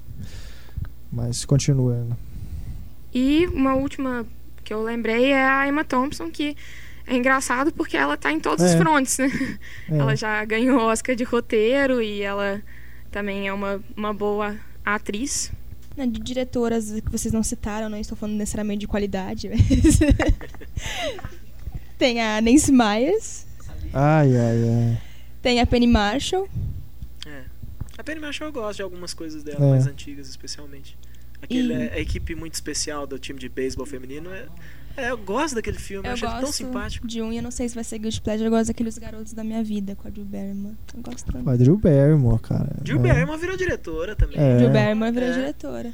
A, a atriz que faz o Minha Vida Sem Mim, ela é diretora, É, Sarah Polley Sarah também. Polley.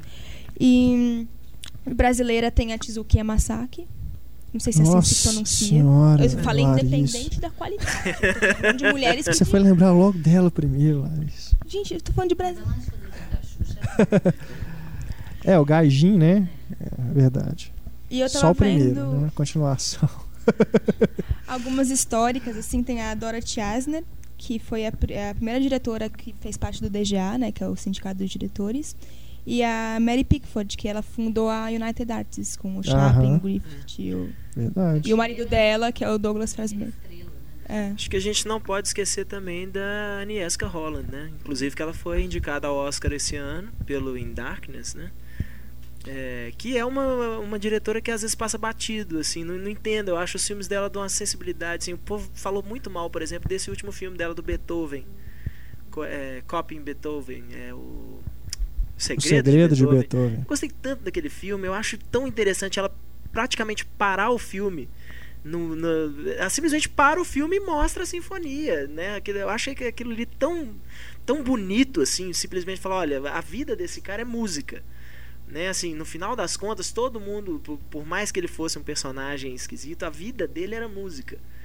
Né? E ela colocar isso, esse filme, ele- colocar isso no meio do filme, simplesmente tomar uma parte para simplesmente mostrar o concerto, eu acho muito bonito. Agora, tem duas diretoras que a gente não sei se a gente pode chamar de diretoras. Que é a Lana Wachowski, né? Que era Larry Wachowski, virou a Lana Wachowski, agora é uma diretora. Ah. E, e o Diretora. Michael Timino também, que.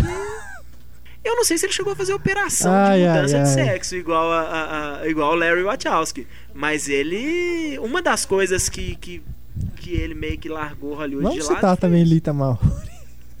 Ah, mas ele tá Esse não. diferente. Não, é, que nem, nem bom diretor ele é. é, nem né? vale a pena. Só pra, então, já que vamos resgatar o passado, eu deixei umas aqui, mas é porque, como ficou falando mais de coisas atuais, eu acho que tem que dar destaque. A Leni Riefenstahl, que fez os filmes Com do Hitler, certeza.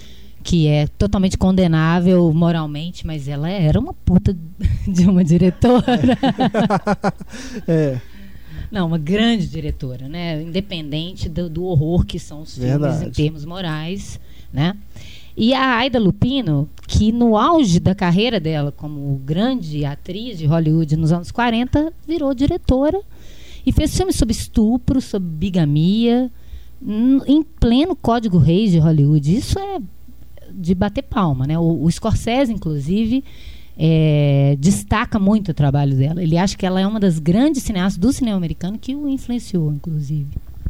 É, tem uma, é, uma portuguesa, mas que virou mineira praticamente, que é a Carmen Santos, ela trabalhou com Humberto Mauro e depois ela dirigiu e ela fundou a própria produtora na década de 30, uma mulher fundou a própria produtora na década de 30 em Minas Gerais. e ela dirigiu também. Sim, ela É, já entrando aí então no cinema brasileiro, a gente tem que parar com isso de deixar os brasileiros por último. Né? Eu, Acho eu, menção eu não gosto disso, É. a gente acaba sempre deixando por último. Então eu separei aqui várias diretoras que eu gosto muito: é, Laís Bodansky, né? Ana Mui Laerte, fez o Durval Disco e É Proibido Fumar. São dois filmes que eu gosto bastante. E ela também é roteirista dos filmes do Cal Hamburger, né? Ela escreveu que Meus Só Saíram de Férias, o Xingu, né, que vai estrear agora, o Castelo Ratimbum. Suzana Amaral, né, A Hora da Estrela, Até o Atlântico, que foi o filme mais recente dela, que também é muito interessante. É, que mais? A Carla Camurati, claro, né? Apesar do Irma Vap. que não é tão ruim assim, né? O povo malhou muito, mas né, é divertido. Mas talvez mais pelo mérito do Marco Nanini, que inclusive interpreta a mulher no filme, em certo momento. É, a Tata Amaral, de Um Céu de Estrelas, Antônia, e ela tem um filme mais recente chamado Hoje, que ainda não passou nos cinemas. É, outra também que está sumida aí é a Ana Carolina, né? Que fez mais filmes lá nos anos 70, né? Mar de Rosas, Das Tripas Coração, Sonho de Valsa, todos os filmes que existem em DVD. Quem não conhece o trabalho dela, dá para resgatar. Ela tem só esses filmes, inclusive. Ela tem uma, uma filmografia bem curta. E está filmando agora um filme que se chama A Primeira Missa, que vai ser lançado agora em 2012. Portanto, temos aí o retorno da Ana Carolina este ano. E a Helena Solberg, do Banana is My Sim, Business. com certeza. Fez vários documentários sobre a questão feminina nos anos Aham. 70, interessantíssimos, inclusive. Verdade, vale, vale correr atrás daí dessas diretoras que talvez as pessoas não, né, a maioria do, do, do público não, não conheça, né, os filmes. Dessas mais, talvez, populares, vamos dizer, tem a Sandra Werneck, que fez aí o Amores Possíveis, o Cazuza, né, É, tem um documentário também que chama Meninas, que também é bem legal, sobre umas meninas que. adolescentes grávidas, né? No, no morro lá no, no Rio de Janeiro. E esse filme, esse documentário serviu de inspiração para os. acho que se chama Sonhos Roubados, que também pega o mesmo tema. É o filme mais recente dela, que também é legal, também é interessante, vale conferir. Tem a Quem Lúcia mais? Murá A Lúcia Murá, e a, verdade. é a Júlia Murá, agora que tem Histórias É. que.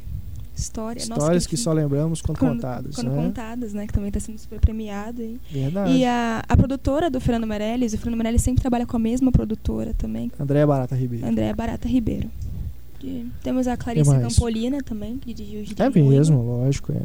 Ela que ainda tá, tá no começo, né, Começo, da carreira, mas talvez. Um bom filme pro começo. É verdade. E os filmes dela agora que estão ganhando aí o mundo, né? Agora que ela, ela é mais conhecida pro pessoal que, que costuma acompanhar os festivais, né? E só voltando aqui na, na outras diretoras que nós não citamos, é, tem a Nick Caro, né? Que fez o Terra Fria, que a gente comentou rapidamente, e também Encantadora de Encantadora de Baleias, Baleias. que é um filme muito bonito. Eu né? adoro aquele filme. E aquela menininha também, ela é ótima. sumiu. Castle Hughes. Verdade. Por sinal, eu até preparei uma, um, um trecho aqui para falar. A Nora Ephron está, está nesse trecho. Que, ainda mais depois de um ano igual 2011 que a gente teve. Porque, assim, no livro da Tina Fey, é, Bossy Pants, que chama a biografia dela, ela fala muito sobre como que o mundo da comédia é um clube do bolinha. É um, é um, sempre foi um mundo mais fechado. E como que a gente está numa fase extremamente feminina das comédias. Ano passado foi muito marcante isso por causa do Bridesmaids, né, do Missão Madrinha de Casamento, que teve a Kristen Wiig, porque não é só o elenco, né, a Kristen Wiig e a, eu esqueço o nome, Annie Mumolo, eu acho que fala, não sei, é, que escreveram e tem esses, esses exemplos na parte de comédia romântica que a Larissa lembrou da Nancy Myers, tem exatamente, inclusive eu quero declarar meu apoio ao Guilty Pleasure dos filmes da Nancy Myers Eu não. a Nora Ephron. E a própria, a própria Tina Fey em Meninas Malvadas, que eu também declaro como meu A guilty Tina pleasure. Fey é, é sensacional, né? Ela- É, tem a Diablo Code, que é uma roteirista que eu acho que Juno, né? conseguiu encapsular todo todo a- o espírito de ser adolescente nesses últimos tempos assim no, no Juno. Eu não vi ainda Young Adult, estou muito curiosa para assistir.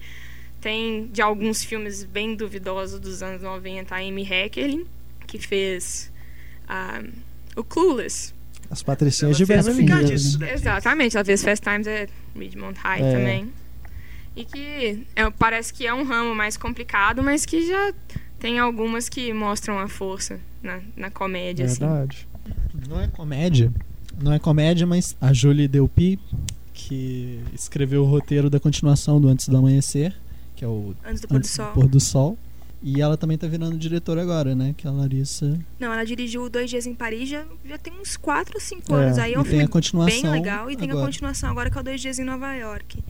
E eu acho que todos os personagens interpretados por ela são personagens femininos muito bacanas. É verdade, ela é ótima. O, o lance do roteiro do Antes do Amanhecer, Antes do Pôr do Sol, tipo, a química que ela tem com o Ethan Hawke é uma coisa linda, assim, sabe? Acho que é um dos meus filmes de romance favoritos. É, o, legal do tanto do Antes do Amanhecer, quer dizer, na verdade, isso foi usado pro Antes do Pôr do Sol. É porque é isso, os, os dois conheceram os personagens assim tão bem que no pro segundo filme, né, já for, foram os três, foi o Linklater, né, que é o que é o diretor, o Ethan Hawke e a Julie Delpy, assim, os três escreveram a seis mãos o roteiro e o, se eu não me engano, foi uma entrevista com o Ethan Hawke que eu vi outro dia, ele falando que eles planejam mais um filme ainda, né? Que eles já que eles vão escrevendo, eles vão tendo ideias, de vão mandando um pro outro entre e tal, é, e fazer o mesmo intervalo entre, eh, né, entre o entre o, o intervalo que teve entre o primeiro e o segundo filme, fazer o mesmo intervalo do segundo pro terceiro.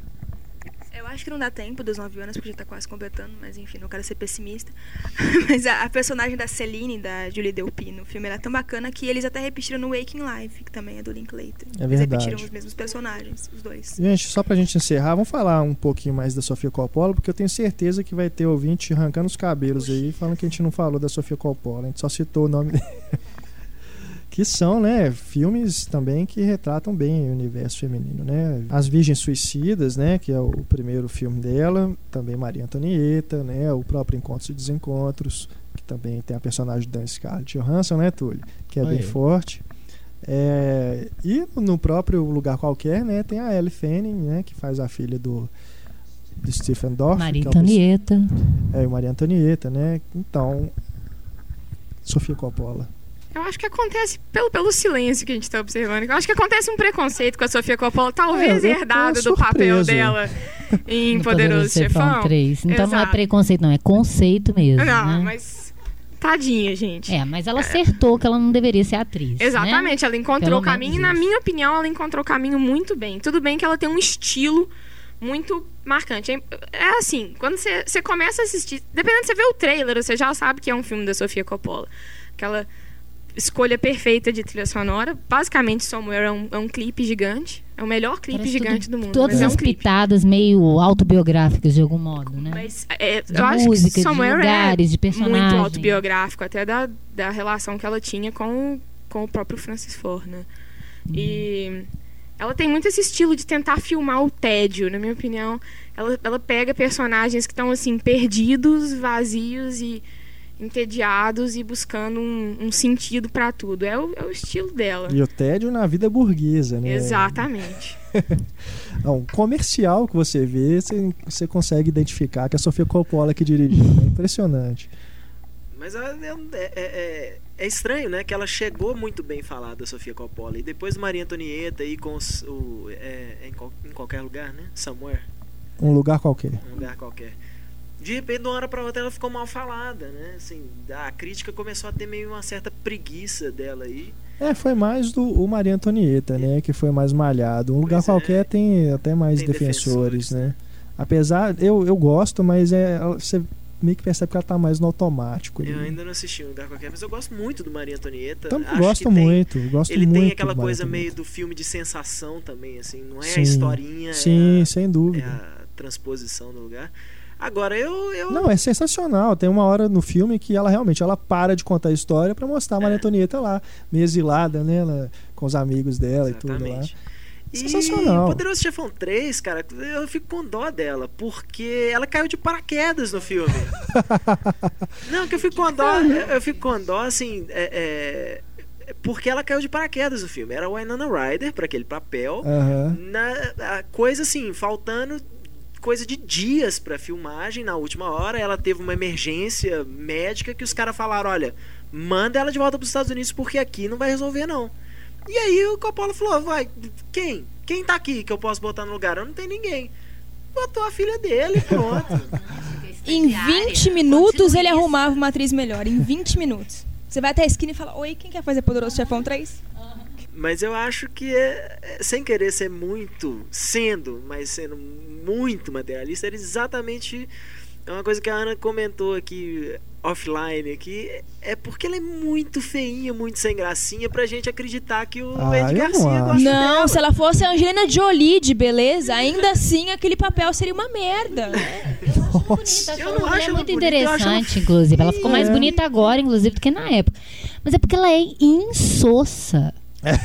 Aquele personagem, aquela pessoa falando assim com a boca assim, e olhando pro peito pra ver que levou um tiro pra morrer. Porque ela não sente dor se ela não te olhar Ai, pro ai. peito e ver que ela levou um tiro. É porque mulher, você mesmo falou, mulheres têm mais resistência à dor do que os homens. Isso.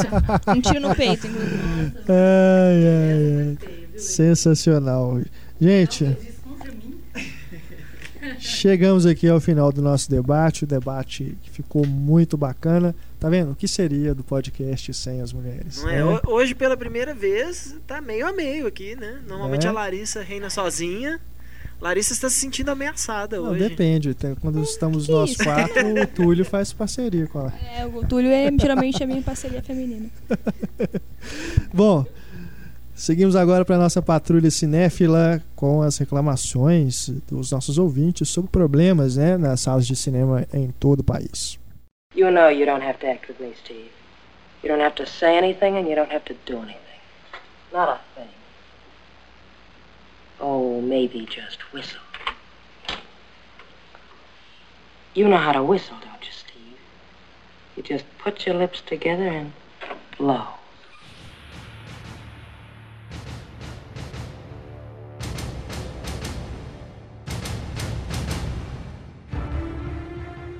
Pessoal, chegamos à nossa patrulha cinéfila. Eu começo aqui com a mensagem do Valdir Fontes. Uma mensagem, inclusive, é meio um desabafo dele.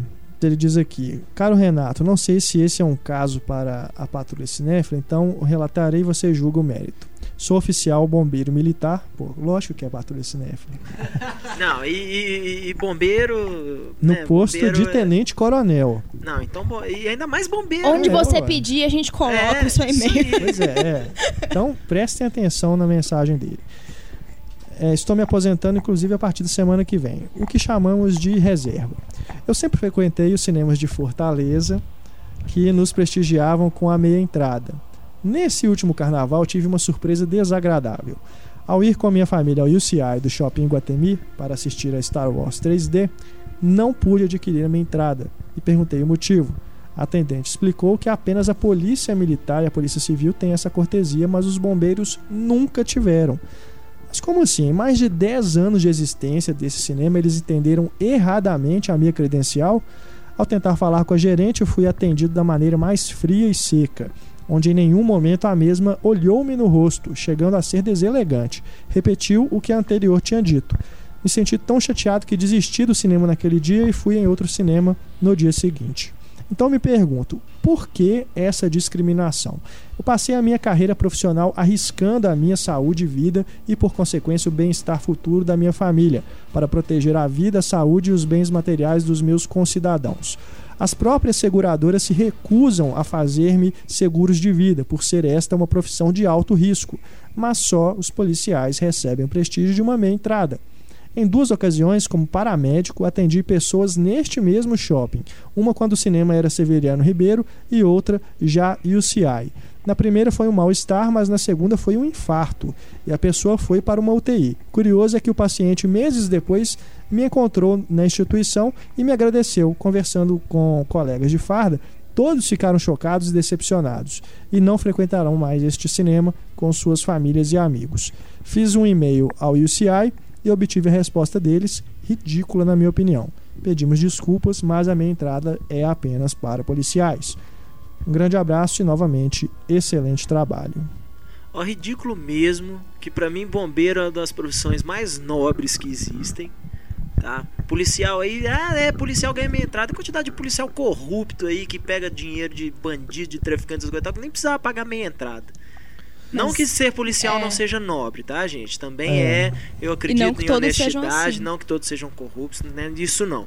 O negócio é que eh, bombeiro é uma coisa muito pessoal pra mim, assim, desde criança, pra mim, bombeiro é o super-herói do mundo real mesmo, Aham. assim, sabe? Mas não só isso, né? O próprio fato dele ser um bombeiro militar, ele está inserido na mesma categoria mesma dos policiais militares. Pois É, uma vez É, é uma discriminação, sim. a explicação disso, mas isso foi na rede Cinemark, não foi na UCI, que policial tem sim direito à meia entrada, mas mesmo assim só durante o exercício da profissão, entendeu? Se ele estiver fardado enquanto ele está exercendo a profissão.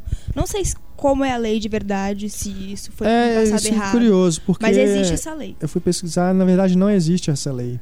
Ela é, é um acordo que os cinemas fazem com as próprias corporações, Hum. sabe? Realmente não existe uma legislação que garante o direito à meia entrada para policiais, bombeiros, enfim.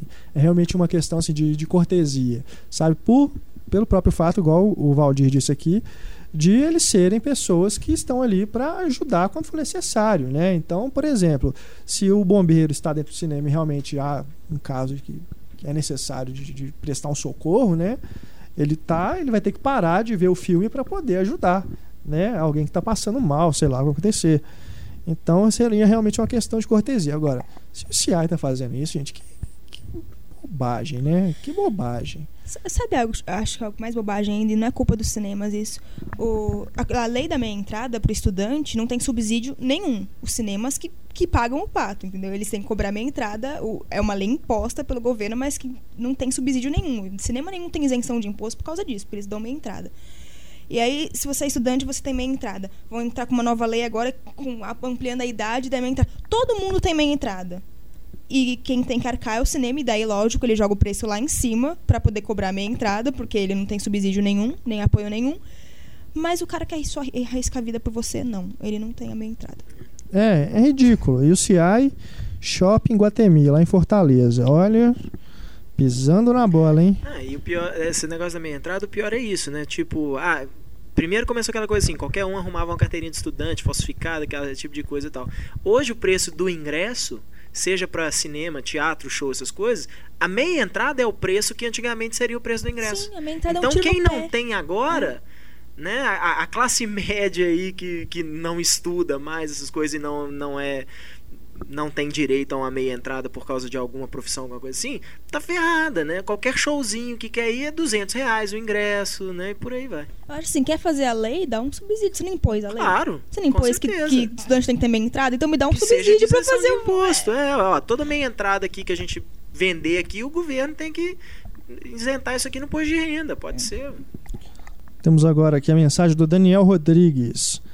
Sou Daniel Rodrigues de São Gonçalo, Rio de Janeiro, e queria deixar registrada a minha opinião quanto ao Box Cinema, que em minha cidade exibe apenas filmes dublados.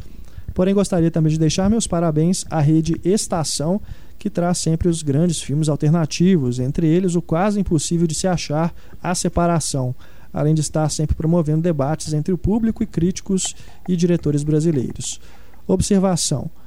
Como o motoqueiro fantasma pode ser tão ruim e as caretas do Nicolas Cage piores ainda? é o Nicolas Cage. É o. Nicolas Cage. Mas então aí, ó, a mensagem do Daniel. O Box Cinema em São Gonçalo, só filmes dublados. Tristeza. Que coisa, hein? Já a Rede Estação promovendo aí bons programas para os cinéfilos, né?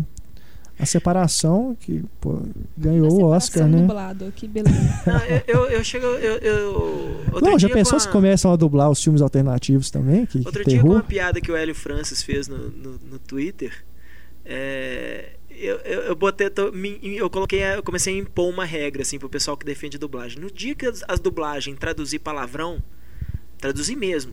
No dia que a dublagem virar e falar assim, seu filho de uma puta, assim, de encher a boca, assim, não, Aham. não sei se é um raro caso, igual costuma ser hoje em dia. No dia que a palavra fuck for traduzida de verdade, cunt, né? É Todas aquelas engraçado coisas que isso, até os né, cara? americanos evitam Porque falar. parece que eles ficam com Aí eu vergonha, começo a né? pensar assim, talvez eu assista um filme dublado. Nem a Você legenda vê- eles colocam palavrão. Não, você vê filmes como Cidade de Deus, Tropa de Elite, que tem palavrão Palavrão pra doidado, né? É, Nem mas só na hora esses. de dublar não pode. É, na hora de dublar tem.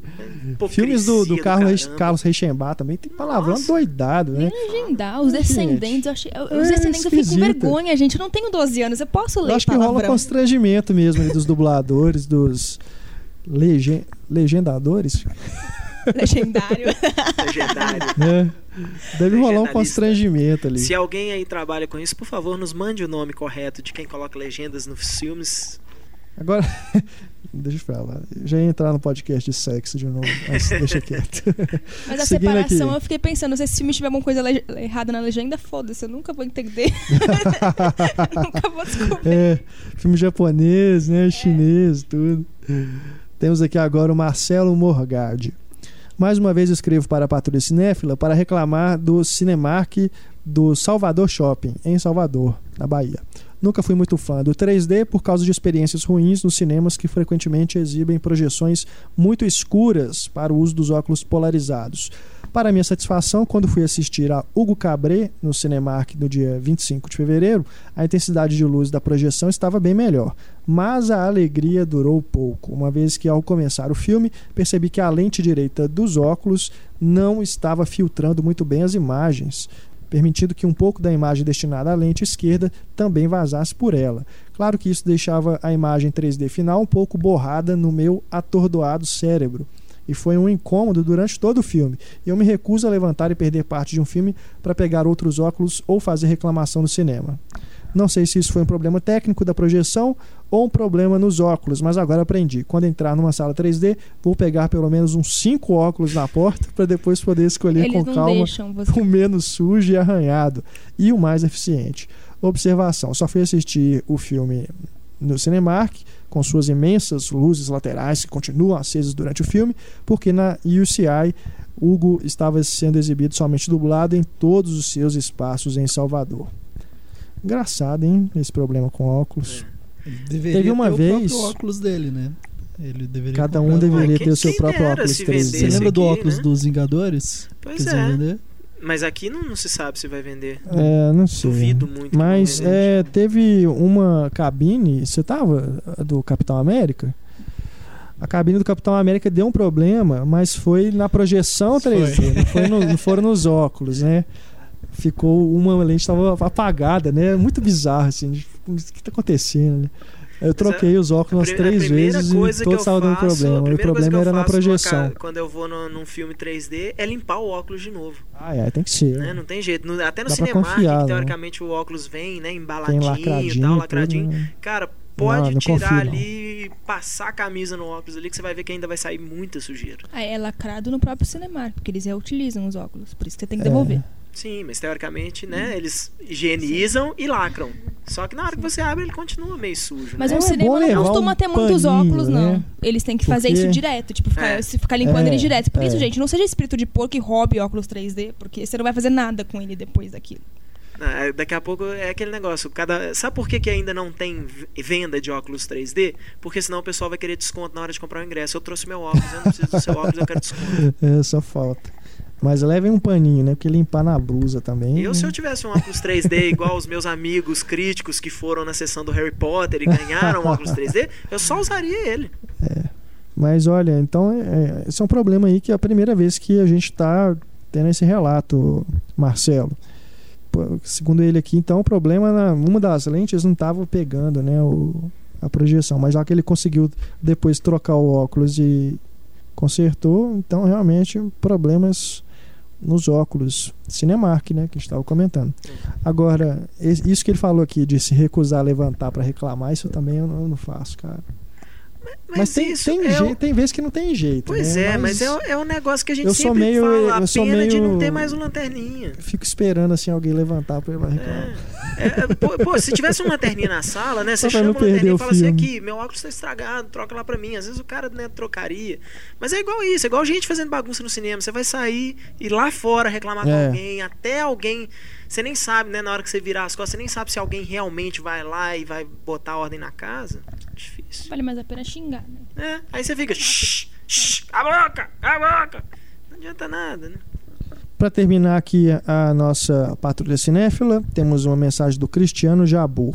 O Cine Municipal Piracaia de Assis, em São Paulo, mantido pela Fundação Assistência de Cultura, ligada à prefeitura local, tem um som horrível.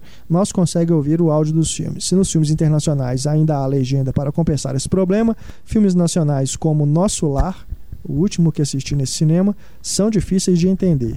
Quando o ator Paulo Betti veio lançar na cidade um filme que ele havia dirigido tempos antes, ele criticou esse problema e sugeriu à fundação que modernizasse seus equipamentos, Muito que bem, custaria Paulo cerca de 15 mil reais. Ele disse, inclusive, que isso não seria apenas um gasto a mais para o município, mas um investimento em cultura para a população.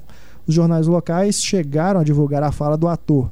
No site da prefeitura tem os dados de contato da Fundação Assistência de Cultura e do cinema, o endereço www.assis.sp.gov.br.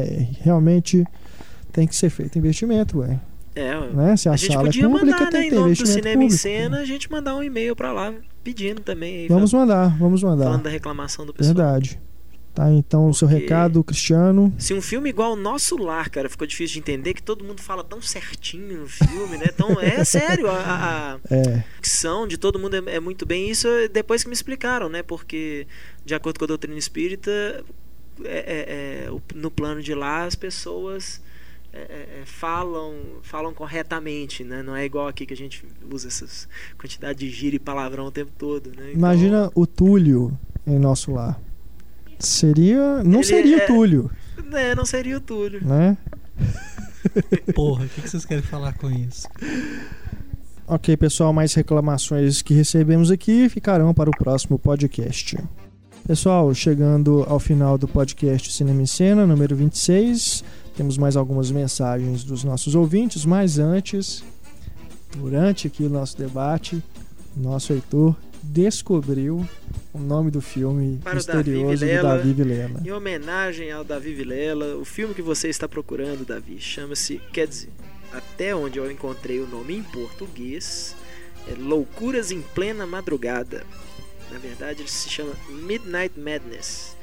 E de acordo com algumas fontes aqui, inclusive a estreia no cinema do Michael J. Fox, mas deve ser um papelzinho pequenininho assim, daqueles piscou perdeu.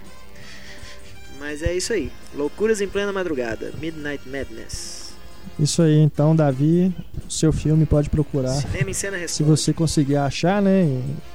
Pra É, comprar em algum é, lugar. mas Provavelmente deve achar já tem o nome. nos Estados Unidos, né? Assim, É. DVD americano e tal. Aqui eu nunca vi. Seguindo aqui então, temos agora o e-mail do Fábio Rocha. Olá pessoal do Cinema e Cena, meu nome é Fábio Rocha, eu sou ator, dramaturgo e diretor de teatro aqui em São Paulo. Primeiro quero parabenizar a equipe pelo site que acompanho desde 2001 e digo que é um dos melhores sites que existem e o podcast é atualmente o meu programa semanal favorito. Olha, Pô, vindo de um ator, dramaturgo e diretor, eu tô me sentindo agora. Né? Quer dizer, eu não, né? Todo mundo aqui, afinal, cena não- não sou eu. estamos lisonjeados, Fábio. Até o Pablo lá na, na- na- na- Onde que o Pablo tá hoje? Ele tá dando curso. Campinas? Campinas, né? É, É Campinas ou Brasília que ele tá. De lá o ego dele deu uma inflada. Legal demais, Fábio. Ele continua aqui. Realmente vocês poderiam pensar na possibilidade de um programa de vídeo. A audiência seria muito boa, tenho certeza. Ainda estamos Estudando. estudando Mas isso. a gente que colocar roupa. e- Que De andar de roupa, não tá com nada, tá, tá difícil a vida. Por que, que tem que colocar roupa? Nossa, Não, não, tem que colocar roupa. piada. Internet é. Ué, qual que é o problema de aparecer peladinho na internet? Ai, Você ai, tem ai. vergonha? Eu tenho vergonha. Hum, vou respeitar nosso convidado aqui. Pelo amor de Deus, gente. Os convidados Desculpa, a gente deixa de roupa, não tem problema. Não, é. Ela tá de roupa, gente. Com relação aos guilty pleasures, Creio que todo mundo tem pelo menos um filme que se classifica nessa categoria. Eu, por exemplo, adoro assistir a filmes de ação e luta dos anos 80 e 90, que são presenças obrigatórias no domingo maior, como Difícil de Matar, com Steve Seagal, Kickboxer, Garantia de Morte, Rambo 2 e 3, Leão Branco, O Lutador Sem Lei, a trilogia Braddock, o Massacre no Bairro Japonês, onde Dolph Lundgren salta por cima de um carro. Esse também poderia se encaixar no podcast Cenas de Sexo. Não, porque tem uma cena de sexo. Ah, tá. Não é, não é que era isso. Eu ele e o achei que ele saltava por cima do, do carro fazendo sexo. não, Esse não. filme é com o Breno Lee? E o grande dragão branco, onde o Van Damme arregala os olhos e grita de desespero durante a luta final. Chega a parecer que ele terá um derrame, tamanha a força do grito. Nesse último, nem a presença de Forrest Whitaker, ele mesmo ven- vencedor do Oscar e do prêmio de melhor ator no Festival de Cannes, salva. Por isso mesmo, ele é meu guilty pleasure favorito, afinal não é todo filme que tem um vilão que consegue mexer as tetas, desculpa Larissa, uma sequência de quatro voadoras giratórias com espacate, uma interpretação icônica do Van Damme no melhor do pior do cinema. O cara é um Marlon Brando dos filmes ruins. Um chinês com cabelo de chororó e uma aspirina do mal que consegue deixar o protagonista cego. Ele realmente quis defender o filme, hein? Uau. Isso já não é mais guilty pleasure, não. É, Isso é outro. É. Isso é... Olha, eu, eu, eu, Cara, eu, Guilty Pleasure. Eu tô com vontade de ver o filme eu, tô, agora. eu tô na turma do Fábio, eu sou fã do Grande Dragão também Branco sou. também. Eu fui no cinema assistir o Grande Dragão Branco. Comitê, né? É. Quando, quando o cara da locução nem falava Jean-Claude Van Damme, falava Jean-Claude Van Damme. Mas ter o Caramba. Forrest Whitaker não é nenhum sinal de qualidade, não. Ele fez tanta Uau. coisa. Dos anos ele penou. E o Fábio termina aqui. Só para constar, eu realmente me emocionei quando vi que o podcast 24 era sobre Martin Scorsese, o maior cineasta americano vivo. Chorei de emoção, sério. Muito obrigado mesmo. Poxa, mal posso esperar pelo podcast, pelos podcasts de Francis Ford Coppola, John Ford, Roman Polanski, Sidney Lumet, Woody Allen e Lars von Trier. Observação: os Beatles não são a minha banda favorita. Prefiro mais o Rush e o Led Tá Zeppelin. vendo? Ele tem bom gosto e falou do Led Zeppelin. Pera aí. Mas, Mas- dizer que molejo é melhor é um absurdo. É como comparar Daniel Day-Lewis e Robert Pattinson. Absurdo. Absurdo. Tudo bem, hoje ele falou que a Jessica Biel é uma boa atriz. Ele, ele se supera a cada programa. No bons costumes, Cara, ela não, manda bem pra o, o. Fábio foi perfeito aqui. É, meio, é mesmo isso. Comparar o Daniel Day-Lewis ao Robert Pattinson. É a mesma coisa. Acho que é pior, cara. Acho que é comparar o Robert pior. É, comparar Daniel É. Day-Lewis até com, com o outro lá, com o Menino Lobo lá, que é pior ainda. Vocês não Taylor estão. Taylor entendendo a vibe do molejão, cara. O lance é esse. Acho que tá mais pra comparar Marlon Brando com o Adam Sandler. É, por aí mesmo. É, tu, você Vocês não Se- estão se compreendendo enrolou todo, cara. A, a vibe do molejo. Vocês não entendem a alegria do molejo, sabe? nem querem Não se sentem entender. Agora É, que isso o. acontece com as pessoas que estão erradas. Funda um fã-clube deles, porque É, Existe, pô. E ele faz parte. não continua falando. O Não, o Túlio é aquele que falou outro dia que entrevistas de trabalho estavam é, levando em conta o bom gosto musical. Né? Manda ele embora agora! No podcast de rock ele falou isso. Manda ele que ele embora! falou que, que como ele falou de YouTube na entrevista aqui no Cinema em Cena, por isso que eu o contratei. Cara, se você tivesse falado de molejo, é. Você não é estaria aqui. Aliás, você me, você me dá motivos pra te mandar embora. Por justa causa. Mas, Justa gente, causa. É, é o molejo. Vocês não conseguem. Acho que vocês deveriam dar uma chance pro Anderson Leonardo. Tá bom, viu? O Andrezão também. Vamos convidar eles pro podcast Vamos. aqui. Então. Anderson Leonardo. Tá com esse bom. nome lindo. Ou está na boa, nem o molejo se acha melhor do que os Beatles. É. Seguindo Só o aqui. Oasis se acha melhor que os Beatles. Só. Eu- O Isis é melhor que Beatles também. Não é por isso que acabou. Olha só, a, a Ana comentou que teve um show do molejo que tinha a plaquinha, né? Tinha uma faixa, inclusive escrito isso, então eles é, provavelmente acreditam. Tá então vendo? já são. É. Aí já são três pessoas Já que acreditam. Você, o Anderson Leonardo e o Andrezão. Mas o, que, mas o que? A, a a faixa dizia isso? Sim. Que molejo é melhor do que os Beatles. Nossa isso já mostra que não é. Eu nunca fui, hein? Meu Deus. A Ana tem ética, entendeu? Ela não fala sem saber. Ela foi, pelo menos em um, pra falar e falar assim: Isso é uma bosta. Pô, deve ter sido muito tosco, cara. Eu só fiz Revelações. Edson Amorina Jr. Ele escreve aqui: O meu maior guilty pleasure é o apanhador de sonhos. Nossa, esse é muito good. Eu li o livro e é uma merda. Eu vi o filme e a merda é maior ainda, mas eu gosto. Nossa, aqueles vermes saindo da banheira privada, sei lá de onde eles saem. Nossa, que O louco. livro até que eu não achei tão ruim assim, não, porque. Ai, ai, ai, realmente. Tem Morgan Freeman nesse filme. Acho que foi a primeira vez um que eu, que eu me dei legal. conta de que o Morgan Freeman pode fazer um filme ruim. Foi quando ele fez o de o, o elenco do filme é legal. Tem o, É. o, o Timothy Olyphant, tem o, o Damian Lewis, tem o Morgan Freeman, tem um filme monte de é cara Lawrence legal. Kasdan, não é? Ué? Lawrence Kasdan. Meu Tem o Deus cara do. Alvin e os Esquilos. Jason Lee. não, o Jason Lee é ruimzinho mesmo, tadinho. Ele é simpático, mas ele não é bom. O Jason Lee só funciona no- nos filmes do Kevin É, Smith. né? por aí. Bom, o Edson coloca aqui, ó. PS, vocês reclamam dos filmes dublados?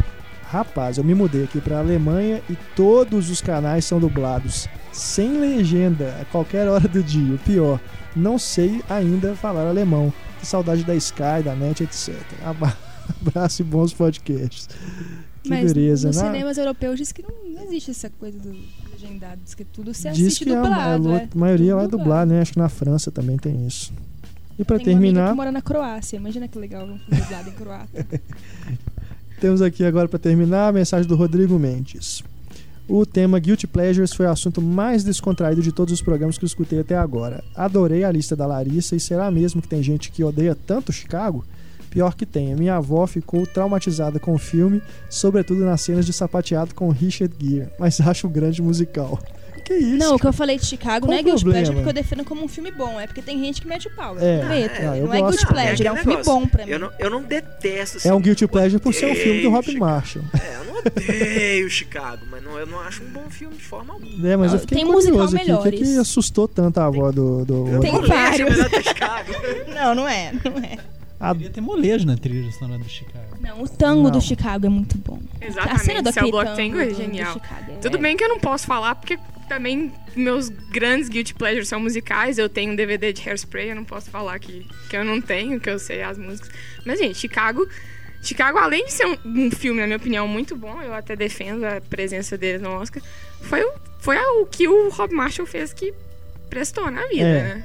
Exatamente. Uma coisa era se alguém defendesse Nine, aí ia ser No complicado. Nine nem É. eu defendo. Ah. Não dá. Tem uma música boa no Nine. Eu gosto de burlesque. Tá É. aí, tô nem aí. Rodrigo continua aqui. Adoro a versão de 1985 de As Minas do Rei Salomão. Imitação barata de Os Caçadores da Arca Perdida. Opa, opa, peraí, mas calma lá.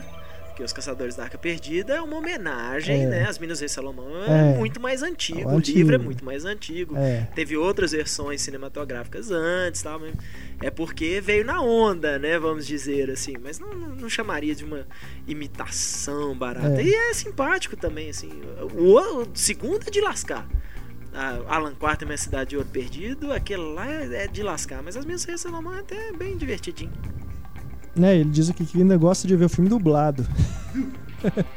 e ele termina aqui dizendo: quanto ao que o Pablo disse a respeito do Guilty Pleasure, faz sentido. Ame ou odeio o filme. Mas eu não sei se entendi totalmente se ele ama ou odeia matadores de vampiras lésbicas. Só sei que eu tive a desgraça de assistir dublado em DVD e ouvir o João Gordo. Abraço, parabéns mais uma vez por mais um podcast. Valeu, Rodrigo. Aquele abraço para você e abraços para todos aí que estão nos escutando e escrevendo pra gente. Você que quiser mandar o seu e-mail, é só escrever para cinema@cinemicena.com.br. Também temos mais canais de contato, como Twitter, arroba Cinema em Cena, nosso Facebook, facebook.com.br cinemicena, e também tem a caixa de comentários aí na página do podcast para você que se quiser se comunicar conosco. O podcast número 26 vai ficando por aqui. Agradecendo aqui a presença de Túlio, Heitor, Larissa, a Ana Lúcia Andrade e a Ana Clara. Mais uma vez, muito obrigado, viu, Ana, pela presença. Agradeço Esperamos, demais pelo convite novamente. esperamos que você volte aqui em outras ocasiões. Ao som de. É isso aí, galera. Eu sou Renato Silveira. Deixa aquele abraço para vocês. O podcast Cinema em Cena volta na próxima quinta-feira. Até mais, tchau. Had all my history.